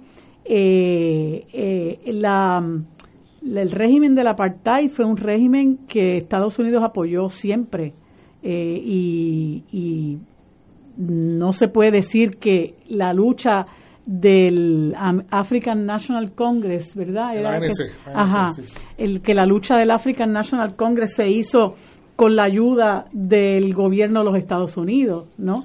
Ahora, después que, que Mandela gana, ¿verdad? Porque era una lucha importante, este, ah, pues entonces Mandela, eh, ¿verdad? Es el gran ícono y, todo ese tipo de cosas. Y esas cosas yo creo que es importante que uno las, las evalúe en su justa perspectiva. Este, y de hecho uno de los de los mejores amigos de, Nelson Mandela era Fidel Castro. Sí, fueron muy buenos amigos, eh, de eso que tú dices, hecho, hubo un boicot eh, de las Naciones Unidas. Las Naciones Unidas llamó un boicot y la inmensa mayoría de países del mundo lo suscribieron. Yo recuerdo y también debemos en este momento reconocer la contribución en ese ámbito del profesor, amigo y mentor Juan Antonio Franco, que en paz descanse también, que fue un gigante muy cercano a todo esto, ¿verdad? Y que este, era el que llamaba a los piquetes eh, en, el Club Náutico de San Juan, cuando en aquella época se supone que llegaron, aquí llegaron, pues yo fui a algunos piquetes de esos, de estudiantes, eh, a protestar en contra de embarcaciones surafricanas que venían a, eventos de, pesca aquí, ¿no? Entonces los boicot, era una ruptura al boicot que, que había de distintas maneras y Estados Unidos, aunque formalmente en una época ya final se suscribió al boicot, siempre mantuvo una relación ambivalente. La verdad es que tuvo una relación ambivalente con, en términos de eso. Y, y, fue realmente figuras importantes en los Estados Unidos, como el reverendo Jesse Jackson y otros líderes negros, los que atesaron bien al Congreso para que el Congreso se pusiera las pilas y, y, fuera enérgico respetando ese boicot. Sí, fue una, una relación bastante difícil. Otro país que también no participó de eso fue Israel, ¿no? Eh, pero la inmensa mayoría de los países ¿verdad? respetaron y dieron su, su apoyo a, ese boicot de una cosa que es obviamente eh, terrible, como ese tipo de racismo, cualquier tipo de racismo es algo eh, terrible. Yo no sé, pues, si también. Mira, yo, yo realmente lo único que quisiera decir es que con la muerte de Desmond Tutu termina una época de los líderes religiosos a nivel mundial. Eso es importante. con esa visión, o sea no solamente él muere, eh, se murió don Pedro, como dijo ahorita Casaldali en el Brasil, don Samuel Ruiz, que estuvo con los zapatistas trabajando como mediador en México. O sea, prácticamente a nivel mundial no queda, bueno, excepto el Papa Francisco, que se ha vuelto una figura muy importante. Muy relevante también. de esa época, o sea, al morir él, eh, yo creo que se marca este, una época de líderes religiosos a nivel mundial que impactaron de una manera, sobre todo con la visión desde el Concilio Vaticano II, ¿verdad? Desde ese cambio. La muerte de él realmente para mí es, se murieron los líderes religiosos más importantes de, ¿verdad? De, los últimos de los últimos dos siglos yo digo en términos de gente que tiene una voz profética verdad porque er, es una voz profética que él tuvo no solamente en África sino en el mundo o sea eh, y así pues otros grandes hombres y mujeres religiosos porque él parte desde su fe religiosa para hacer lo que hizo. O sea que con la muerte de él realmente para mí se acabó una época de las voces proféticas, excepto, ¿verdad? Siempre quedan, pero con esa fuerza este de él y pues los, los religiosos y las religiosas nos tenemos que cuestionar, ¿verdad? ¿Dónde están las voces proféticas desde nuestra visión de mundo, ¿verdad? Como como está el mundo, como tú dices, convulso, ¿dónde están los líderes religiosos? Aquí en Puerto Rico, que desde Vieques no se oye prácticamente una voz que uno diga, pues mira, por ahí seguimos, ¿verdad? Los religiosos y las religiosas y los que no son, que ven también esos hombres y mujeres una voz que, que pueden dar una esperanza. Y yo creo que con la muerte de él, para mí lo que significa es muere gran parte de la profecía. Entonces los cristianos nos tenemos que preguntar, y las cristianas, ¿dónde encontramos los profetas y las profetas de, de estos tiempos? ¿verdad? en un momento que contrario a eso, como tú bien, bien dices, este fin de semana lo que nos ocupa es eh, unos supuestos líderes religiosos que Mm. invitan a personas a ir a pernoctar para evitar una un apocalipsis, ¿no? Hay, hay que lo contrario a lo que fueron esos grandes eh, eh, íconos, ¿no?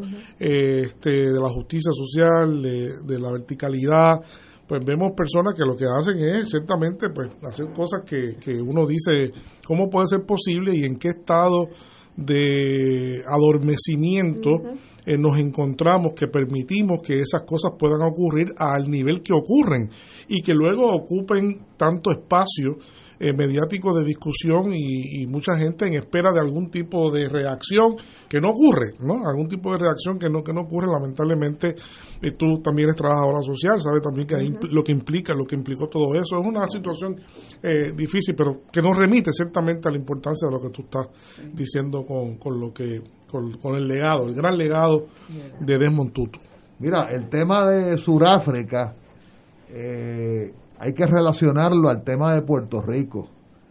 Eh, allá para el año 72, cuando todavía el tema de Puerto Rico no se discutía en el comité de 24, cuando, cuando Puerto Rico no había podido entrar plenamente al comité de 24, eh, el embajador de Cuba, Ricardo Alarcón, hizo una denuncia en la Asamblea General de cómo había una conexión, era como una correa nuclear que había entre Sudáfrica y Puerto Rico, Estados Unidos en Puerto Rico. Eso él lo denunció en la Asamblea General, creo que se llamaba, estoy hablando de memoria, Operación Advocat. Y eso está documentado en los discursos de Ricardo Alarcón.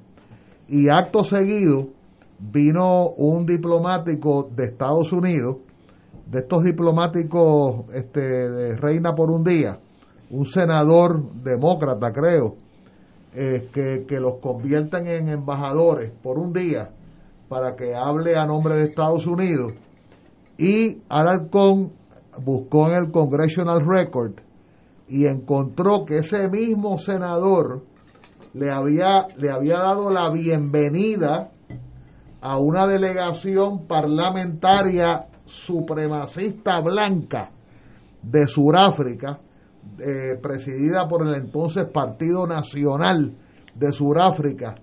Y entonces Alarcón lo cogió de charla en la asamblea, le dijo, venga acá usted, usted es esta persona que el día tal le dio un discurso de bienvenida a este a esta delegación supremacista, racista, pro apartheid en el Parlamento de Sudáfrica y lo, lo hizo lo hizo tiza, lo, lo, lo hizo talco allí. Este, o sea, el tema de Sudáfrica y el tema del colonialismo siempre ha estado relacionado. En otra ocasión, en otro discurso, resulta que otro político surafricano había usado, ¿tú te acuerdas, Severino, eh, los bantustanes? Bantustanes, Una estructura de una- la creación de estados, de, ta- de estados fantoches, de estados eh, tipo reservación indígena dentro de Sudáfrica. La teoría era acumular a toda la población negra sí, sí. el bantustanismo.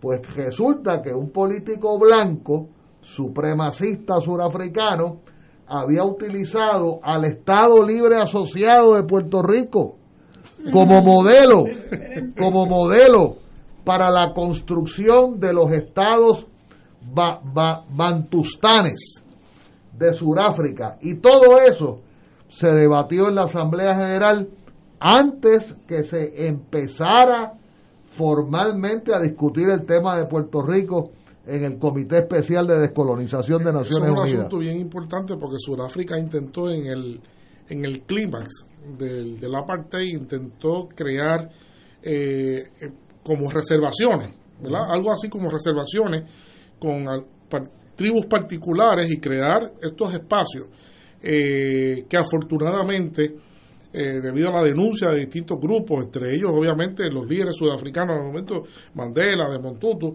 de que eso era realmente una cosa totalmente fantoche, como tú, tú llamaste, que era un intento realmente de agrupar la gente y para que la gente tuviese una supuesta autonomía. Eh, esos estados, esos estados anómalos, realmente fueron anómalos siempre, eh, eh, nunca fueron reconocidos. Hubo el parte del boicot internacional fue para que no se, un llamado para que no se reconociera por, por nadie y muy pocos estados del mundo se aventuraron a reconocerlo. Ahí está Ciskei, Transkei, eh, no me acuerdo, hubo unos cuantos más, hubo tres o cuatro, como cuatro o cinco de ellos. Eh, Lesoto, también, que todavía perdura, eso todavía que es un reino particular ¿verdad? Este, pero fue un fracaso. Y ahora, pues la gente también, alguna gente habla de, del bantustanismo en, en eh, como una analogía a la situación que está pasando con los asentamientos en Israel, eh, con los palestinos también. Eso se está hablando también eh, bastante, que es parte de esa misma proyección, correcto. Y otra cosa que te quiero relacionar con un, con un tema que vas a discutir ahora, el tema del trigésimo aniversario de la eliminación de la famosa Unión Soviética. El 30 aniversario de la firma, de, la renuncia de, la renuncia de Gorbachev.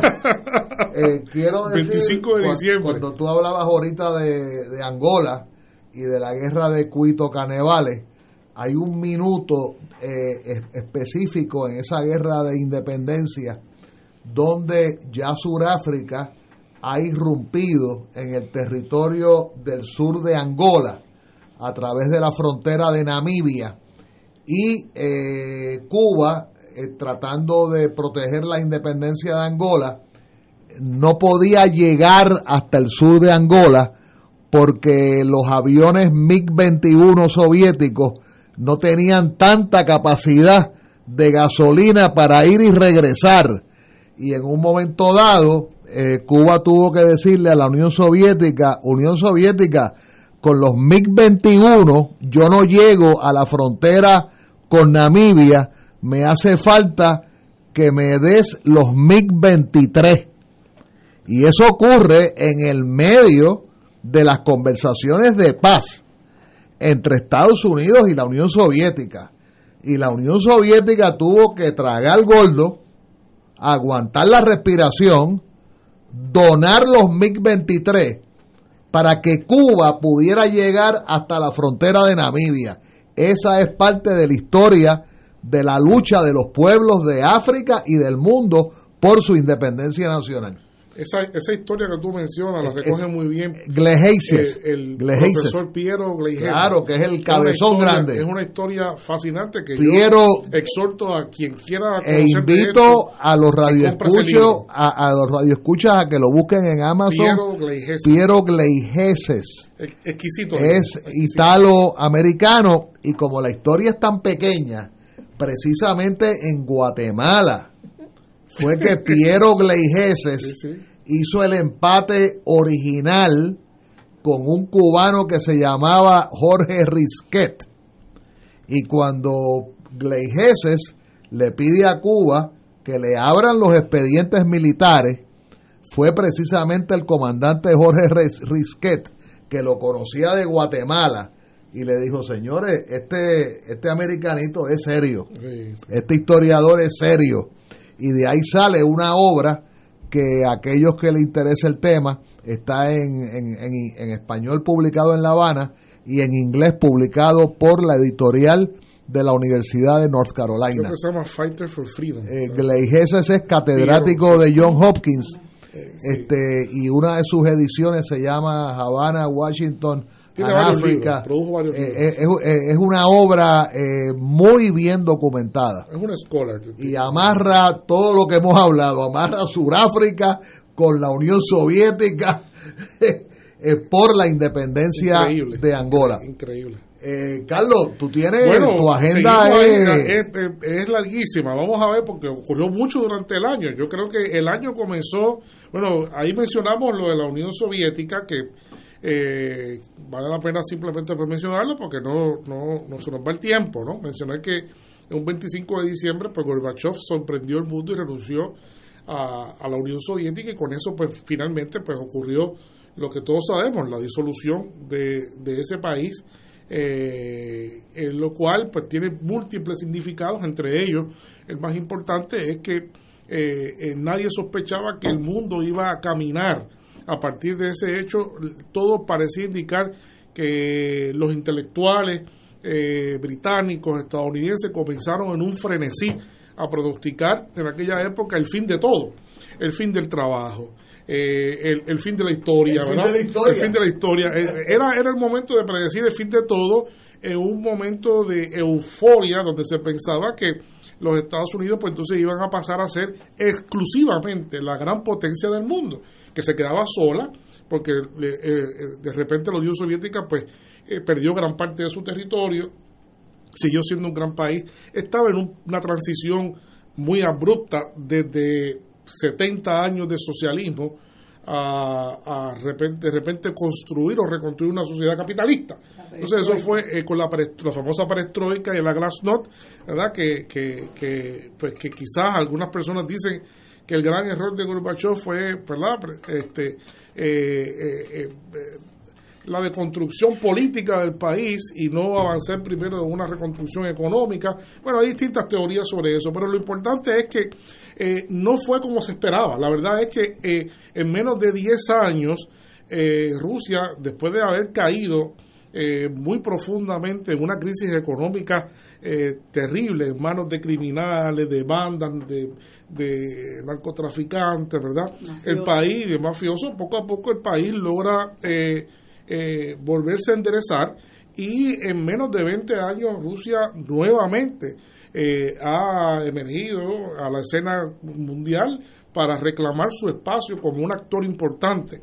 Eh, obviamente Rusia ya no tiene que ver como potencia económica, no lo es. Rusia es un país que sí es una de las 10 grandes economías del mundo, pero no es, no tiene el vigor económico que, que tuvo en antaño cuando dirigía aquel, aquel conjunto de países, ¿verdad? Aquel lo que llamaron el sistema socialista mundial.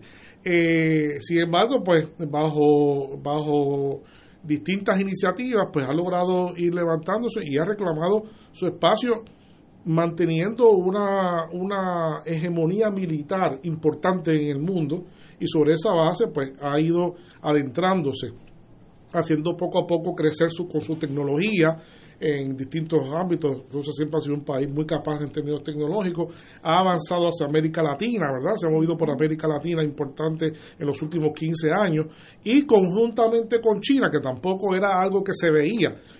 Cuando Gorbachev firmó la renuncia, nadie pensaba que China iba tan rápidamente a convertirse en una potencia mundial. Así que conjuntamente estamos ahora ante eh, un mundo en el cual por lo menos tres países se, se eh, rivalizan por la hegemonía mundial. Ahora hay tres países, contrario a lo que se pensaba hace 30 años con el caso de que, eh, de que con la desaparición de la Unión Soviética y con Estados Unidos único a la cabeza. Así que vemos y cada día que vemos la política internacional, la política mundial, todos los acontecimientos geopolíticos tienen mucho que ver con, con lo que es China, con la expansión económica de China, con sus proyectos, la ruta de la seda, y acompañada cada vez más vemos que hay una de dos países que fueron enemigos, ¿ah? porque hay que decirlo, ¿no? La gente tiene que recordar que eh, la Unión Soviética y China eran enemigos acérrimos.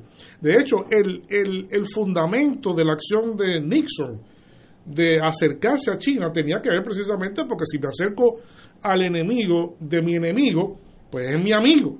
Entonces, bajo ese pretexto, en el 72 eh, eh, visita este, eh, China y comienza un acercamiento económico de los Estados Unidos que después deciden las élites económicas americanas que China es el país predilecto para relocalizar el el aparato industrial de los Estados Unidos. Y así pasó el aparato industrial americano se, se relocalizó fundamentalmente en China y todas esas inversiones que han llevado a China eh, a, otro nivel. Y se pensaba, y se pensaba por parte de los estrategas eh, geopolíticos que esa inversión iba finalmente a, minar la credibilidad del Partido Comunista en China y ha pasado todo lo contrario. Ha pasado todo lo contrario. El Partido Comunista ha mantenido cada vez más, más vigencia y más poder en el país y, y, y, la arquitectura eh, de relaciones internacionales de, de China en el mundo, pues no, no ha correspondido con lo que se esperaba.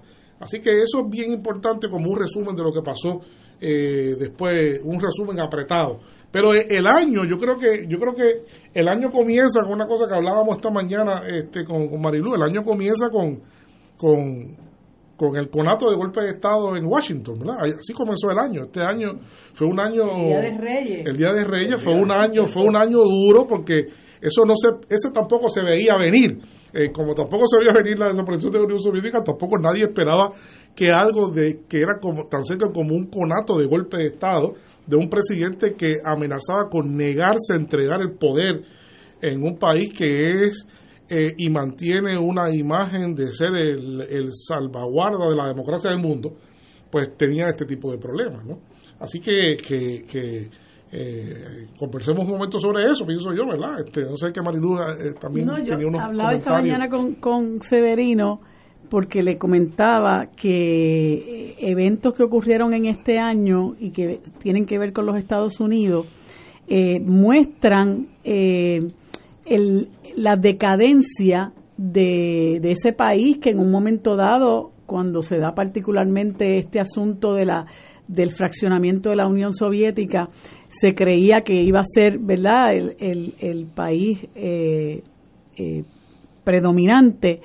Y este año, muy particularmente, vemos como un resquebrajamiento al interior de los Estados Unidos con esa situación que se dio, muy seria, por cierto, eh, de, de lo que parecía ser un golpe de Estado en los Estados Unidos, por los propios estadounidenses, esa, esa facción que, que gobierna o que lidera Donald Trump, y luego eh, lo que se empieza a ver eh, de su de su desgaste como potencia mundial con esta situación de Afganistán, en la que país al, que ellos invadieron eh, con el propósito de desbancar a los talibanes, y 20 años más tarde, pues dejan el país, huyen del país prácticamente, dejan el país en una crisis terrible eh, y los mismos que ellos iban a, a, des,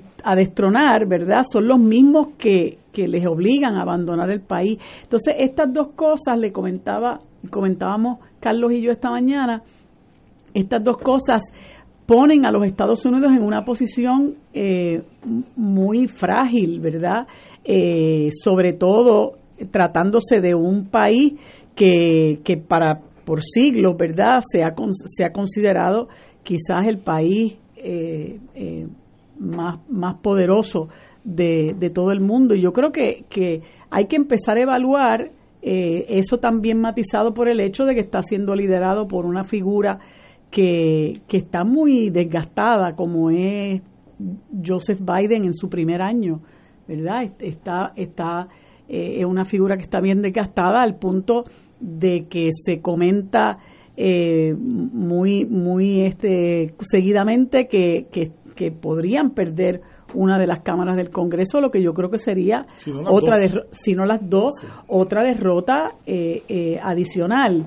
Este, y entonces esto que, que también Carlos podría eh, comentar, que ya ellos no pueden decir que la América Latina es su patio, su patio trasero porque se han dado unas situaciones eh, de elecciones totalmente democráticas, ¿verdad?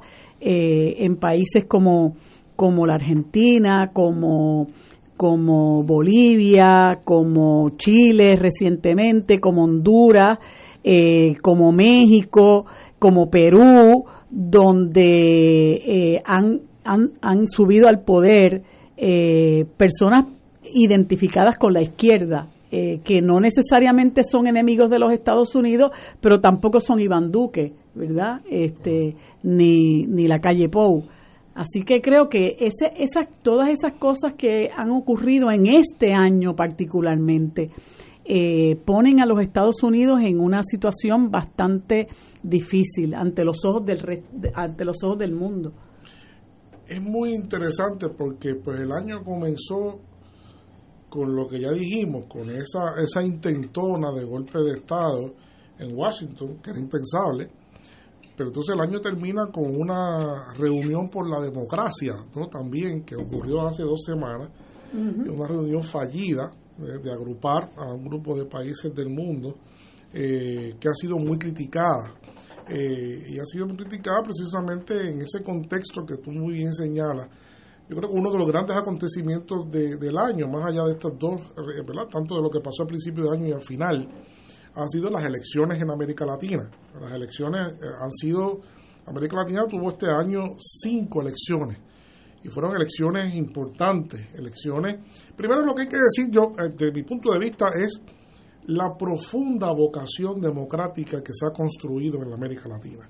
Eso yo, yo lo destaco fuerte. Todos fueron procesos eh, muy bien llevados, eh, donde no hubo incidentes, no hubo violencia, donde se respetaron en gran medida, ¿verdad? Eh, siempre hay sus, problemas en todo proceso electoral, eh, mínimo, pero han sido concursos electorales donde la voluntad popular en alguna medida, en, gran medida se ha podido manifestar ampliamente y ha llevado a gobiernos como el nuevo gobierno de Xiomara Castro en Honduras, que es muy importante, que yo estoy seguro que eh, Magali tiene algo que decir, que conoce por allí, que nos dice, no sé si ¿Qué, nos tienes que decir sobre Xiomara? realmente no, no tengo mucho que decir, sorprendida. sorprendida. Porque eh, Honduras es un país parecido a Haití, donde nadie habla de él. Un país muy pobre, muy pobre, muy pobre, uno de los países más pobres de América Latina, con,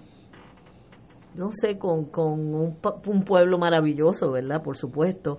Y el que ella haya salido, alguien prácticamente desconocido. O sea, desconocido así a nivel este de que nosotros, cuando salió una mujer, en Honduras, un país que exactamente no y en Honduras que es un país obviamente latinoamericano en todo el sentido de la palabra y, y bastante atrasado en, muchas cosas de, de, la cuestión de género, ¿verdad? No son un país destacado en esa área. Se habla muy poco de Honduras, excepto cuando mataron a la líder hace par de años, ¿se acuerdan? Exactamente. Y la cosa ecológica, pues ahí se ha conocido un poquito, pero es un país que nadie habla.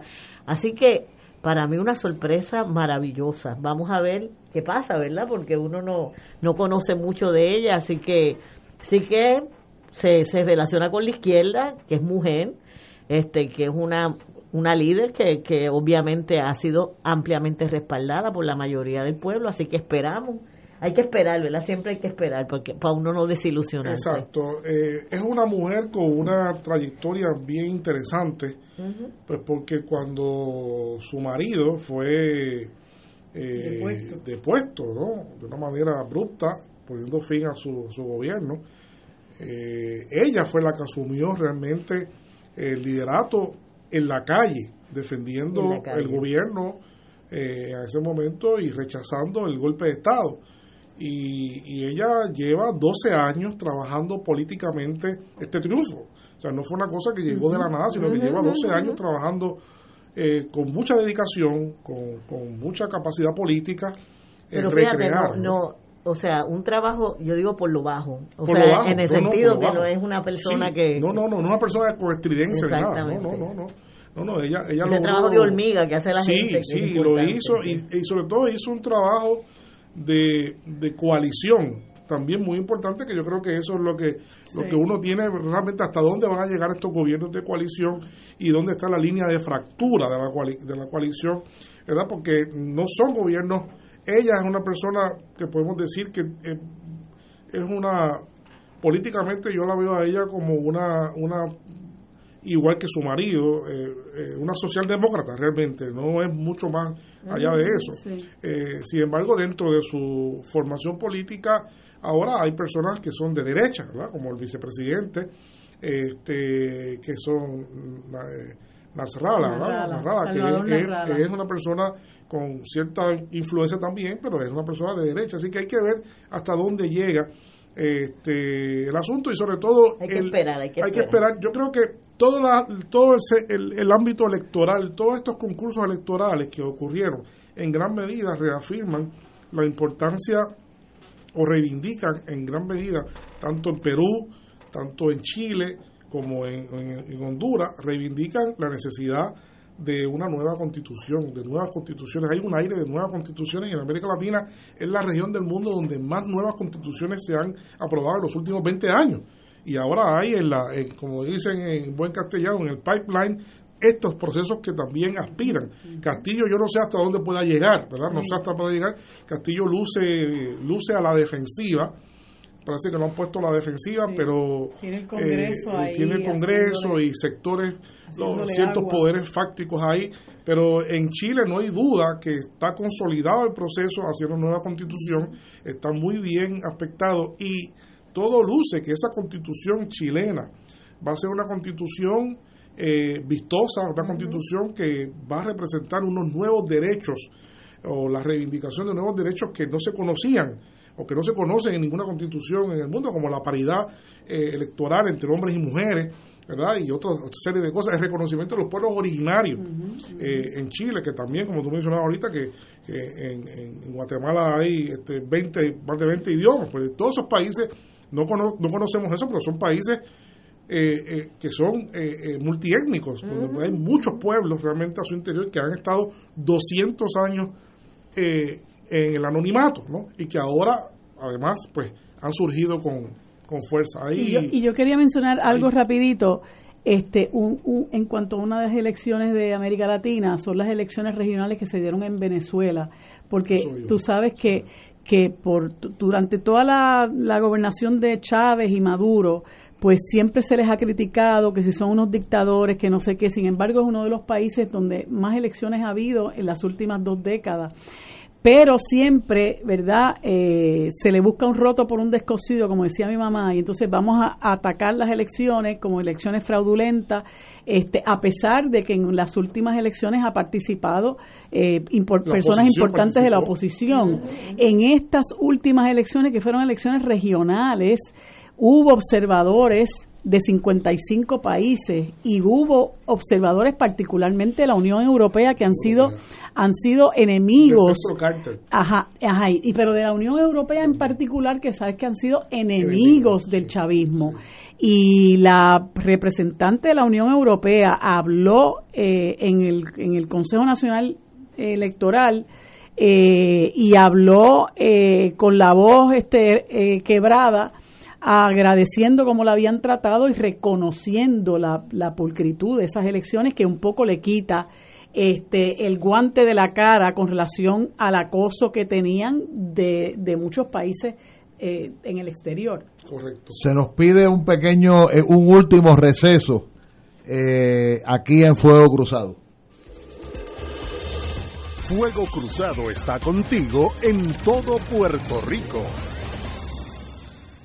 En esta época navideña disfruten familia en el restaurante Mar del Caribe, abierto de martes a domingo desde las 12 del mediodía.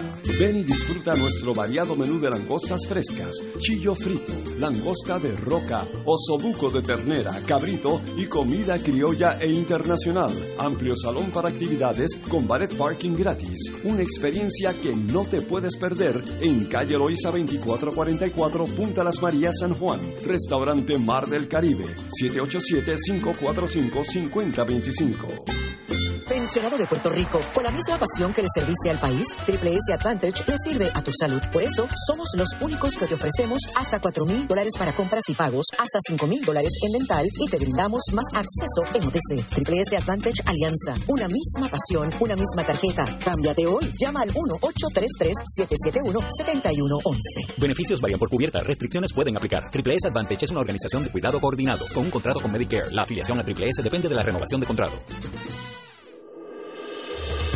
Fuego Cruzado, el programa de más credibilidad en la radio puertorriqueña, es ahora la tribuna abierta de análisis noticioso, con diversas perspectivas que exploran el trasfondo de lo que acontece a diario y cómo nos afecta. Escucha Ignacio Rivera y sus panelistas invitados de lunes a viernes en Fuego Cruzado en transmisión diferida a las 10 de la noche por Oro 92.5 FM.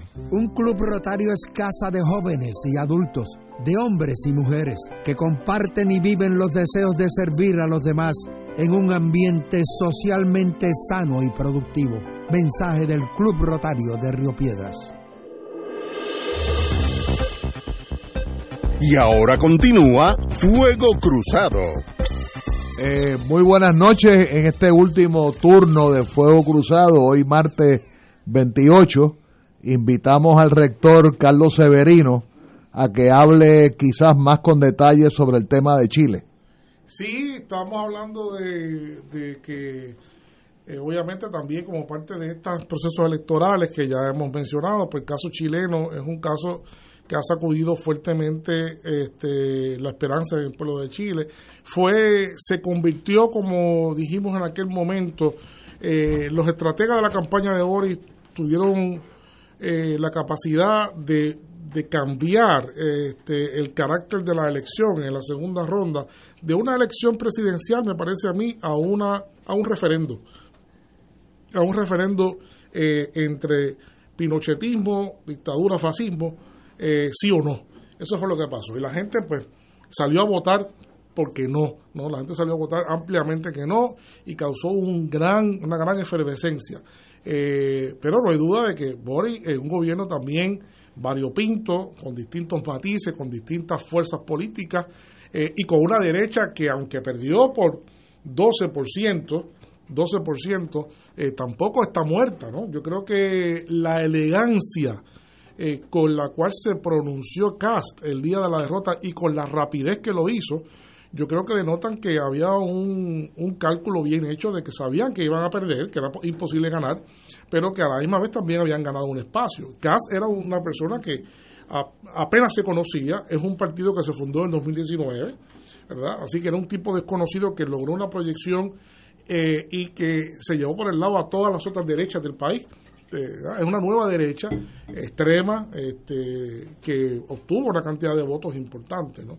Así que, que eh, hay también mucha esperanza, pero también hay necesidad de mucha capacidad eh, de maniobra por parte de los estrategas de Boris y de Boris en su, en su posición de presidente. Yo creo que él sale muy bien si pensamos que él, su injerencia principal, que va a ser una presidencia corta, su presidencia va a ser corta, va a durar dos años, eso lo sabemos de ahora. ¿no? Este, va a ser garantizar la nueva constitución. Si todo sale bien, pues Boris, eh, yo estoy seguro que va a ser candidato nuevamente en, en dos años, cuando se haya la nueva constitución, entonces haya que elegir un nuevo presidente o presidenta bajo los términos de la nueva constitución en Chile. ¿no? Este, así que todo esto pues ha ocurrido, eh, hablamos también del caso de, de Venezuela, que yo creo que también es un caso interesante, como también las elecciones en, en, Nicaragua. Yo creo que se dan en un proceso, yo sé que en estas cosas pues siempre hay mucha mucha pasión de un lado y de otro, ¿verdad? Este, pero objetivamente yo siempre eh, eh, trato de, ver que estos asuntos son más eh, relacionados con asuntos geopolíticos que con realidades realmente ideológicas. y uno, uno piensa únicamente que después que Estados Unidos tuvo tantas décadas, tú conoces muy bien eso, como se hablaba en Estados Unidos de, de, Corea del Norte, ¿no? Se usaban todo tipo de epítetos y un día llegó el presidente Donald Trump a Corea del Norte y dijo, he's doing very well, he's a great leader. O sea, ¿cómo es posible que tú después de 50 años decirme que estos son unos bárbaros, me llegas allí y me digan que es un... Eso, eso demuestra, para que la gente tenga una idea de cuán fluido es la política y Después del triunfo de Ortega en Nicaragua, lo que hay que decir es que Ortega firma inmediatamente la desconexión de Nicaragua de, Taiwán. Eso es lo primero que hace. El primer paso es de Taiwán y prepara entonces las relaciones con, con China popular, que es un golpe importante. Y lo que hay ahora ya que se está rumorando fuertemente es la, la reorientación del proceso de construcción del canal. Y yo creo que la gran oposición, la gran oposición, y lo es todavía el remanente que mencionaba Marilu, de que Estados Unidos existen personas que piensan que todavía Estados Unidos sigue siendo ese espacio, eh, sigue siendo ese país que tiene un traspatio que se llama América Latina, y que eso ya no es así, visto por mucha gente. En Nicaragua, eh, yo creo que pronto se va a anunciar se va a hacer verdad para, para el beneplácito y para la y para la desgracia de otros eh, ese canal no eh, que ya hemos dicho que ese canal, pues, pues, pues, pase lo que pase, pues en algún momento habría que hacerlo en términos de lo que es la lógica del suministro y de la, del transporte marítimo del mundo, que cada vez ocupa un rol más importante en la economía mundial. Y sabemos que el canal de Panamá es un canal obsoleto. Se acaba de, se acaba de expandir y sigue funcionando. Pero cualquier persona que llegue a Panamá desde el aire, simplemente vea la cantidad de barcos que hay en el Pacífico para entrar y del Atlántico para acá, se da cuenta de que aquello es un cuello de botella, ¿verdad? Es un cuello de botella que en algún momento va a tener que tener algo que, lo, que logre realmente este, eh. Así que yo no sé lo que va a pasar, pero ciertamente sé, me sospecho que gran parte de la hostilidad de Estados Unidos con Nicaragua en este momento, que no fue así en todo el tiempo con Ortega, no fue así, porque Ortega tuvo una, una, una luna de miel con los Estados Unidos eh, eh, gran parte de su mandato. Y de repente ocurrieron unas cosas que y la gente a veces uno no se pierde y piensa que eh, y las luchas internas y ese tipo de cosas. Pero aquí hay cosas que son más profundas y obviamente con, con Venezuela igual. Venezuela sigue siendo una de las grandes potencias eh, de, petróleo, tiene grandes recursos, pero recursos importantísimos, recursos estratégicos del siglo XXI, como el cobalto, el, el, distintos tierras raras, eh, más allá del petróleo y del gas natural. Así que eh, son elementos importantes que hay que mencionar también en estos procesos, pero no hay duda que para mí lo más importante es destacar que América Latina pues, pasa con pasa este proceso de cinco elecciones con gran éxito y con gran tranquilidad, porque aún en Nicaragua, que había, donde había más expectativa de jaleos y de cosas, pues, la, pues ocurrieron las elecciones también de forma pacífica y, tranquila, este, igualmente en Venezuela. Bueno, yo le quiero dar las gracias a todos y a todas por este primer programa léase eh, Vacaciones de Ignacio Rivera. Darle las gracias a María de Lourdes, al doctor Carlos Severino y ante todo a nuestra invitada de honor en la noche de hoy, eh, nuestra querida amiga Magali Millán en el tema del misionerismo, que esa palabra la aprendí hoy. Pero hizo también, hizo también su, Yo le contaba a Magali de, de, cuando no, claro que sí. Yo le contaba a Magali antes de empezar de cuando en la Academia San Jorge enviábamos unos regalitos. Con cinco dólares le íbamos a salvar la vida a un niñito africano, pero le íbamos a salvar la vida porque lo, lo iban a, a bautizar y entonces esa era la gran campaña de las academias católicas allá para el, para el 59, 60. Así que Magali, muchas gracias y yo me imagino que las puertas quedarán abiertas para ti, para cualquier eh, justa causa que quieras traer a, a Fuego Cruzado. Muy buenas noches. Buenas noches. Nos vemos el año que viene. Mañana recibimos a, a don Héctor Luis Acevedo y a don Héctor Reichard en lo que también será el último programa de ambos en, en, el año 2021 y ya Ignacio debe estar de regreso para el fin de semana. Ya el lunes lo escuchan a Ignacio.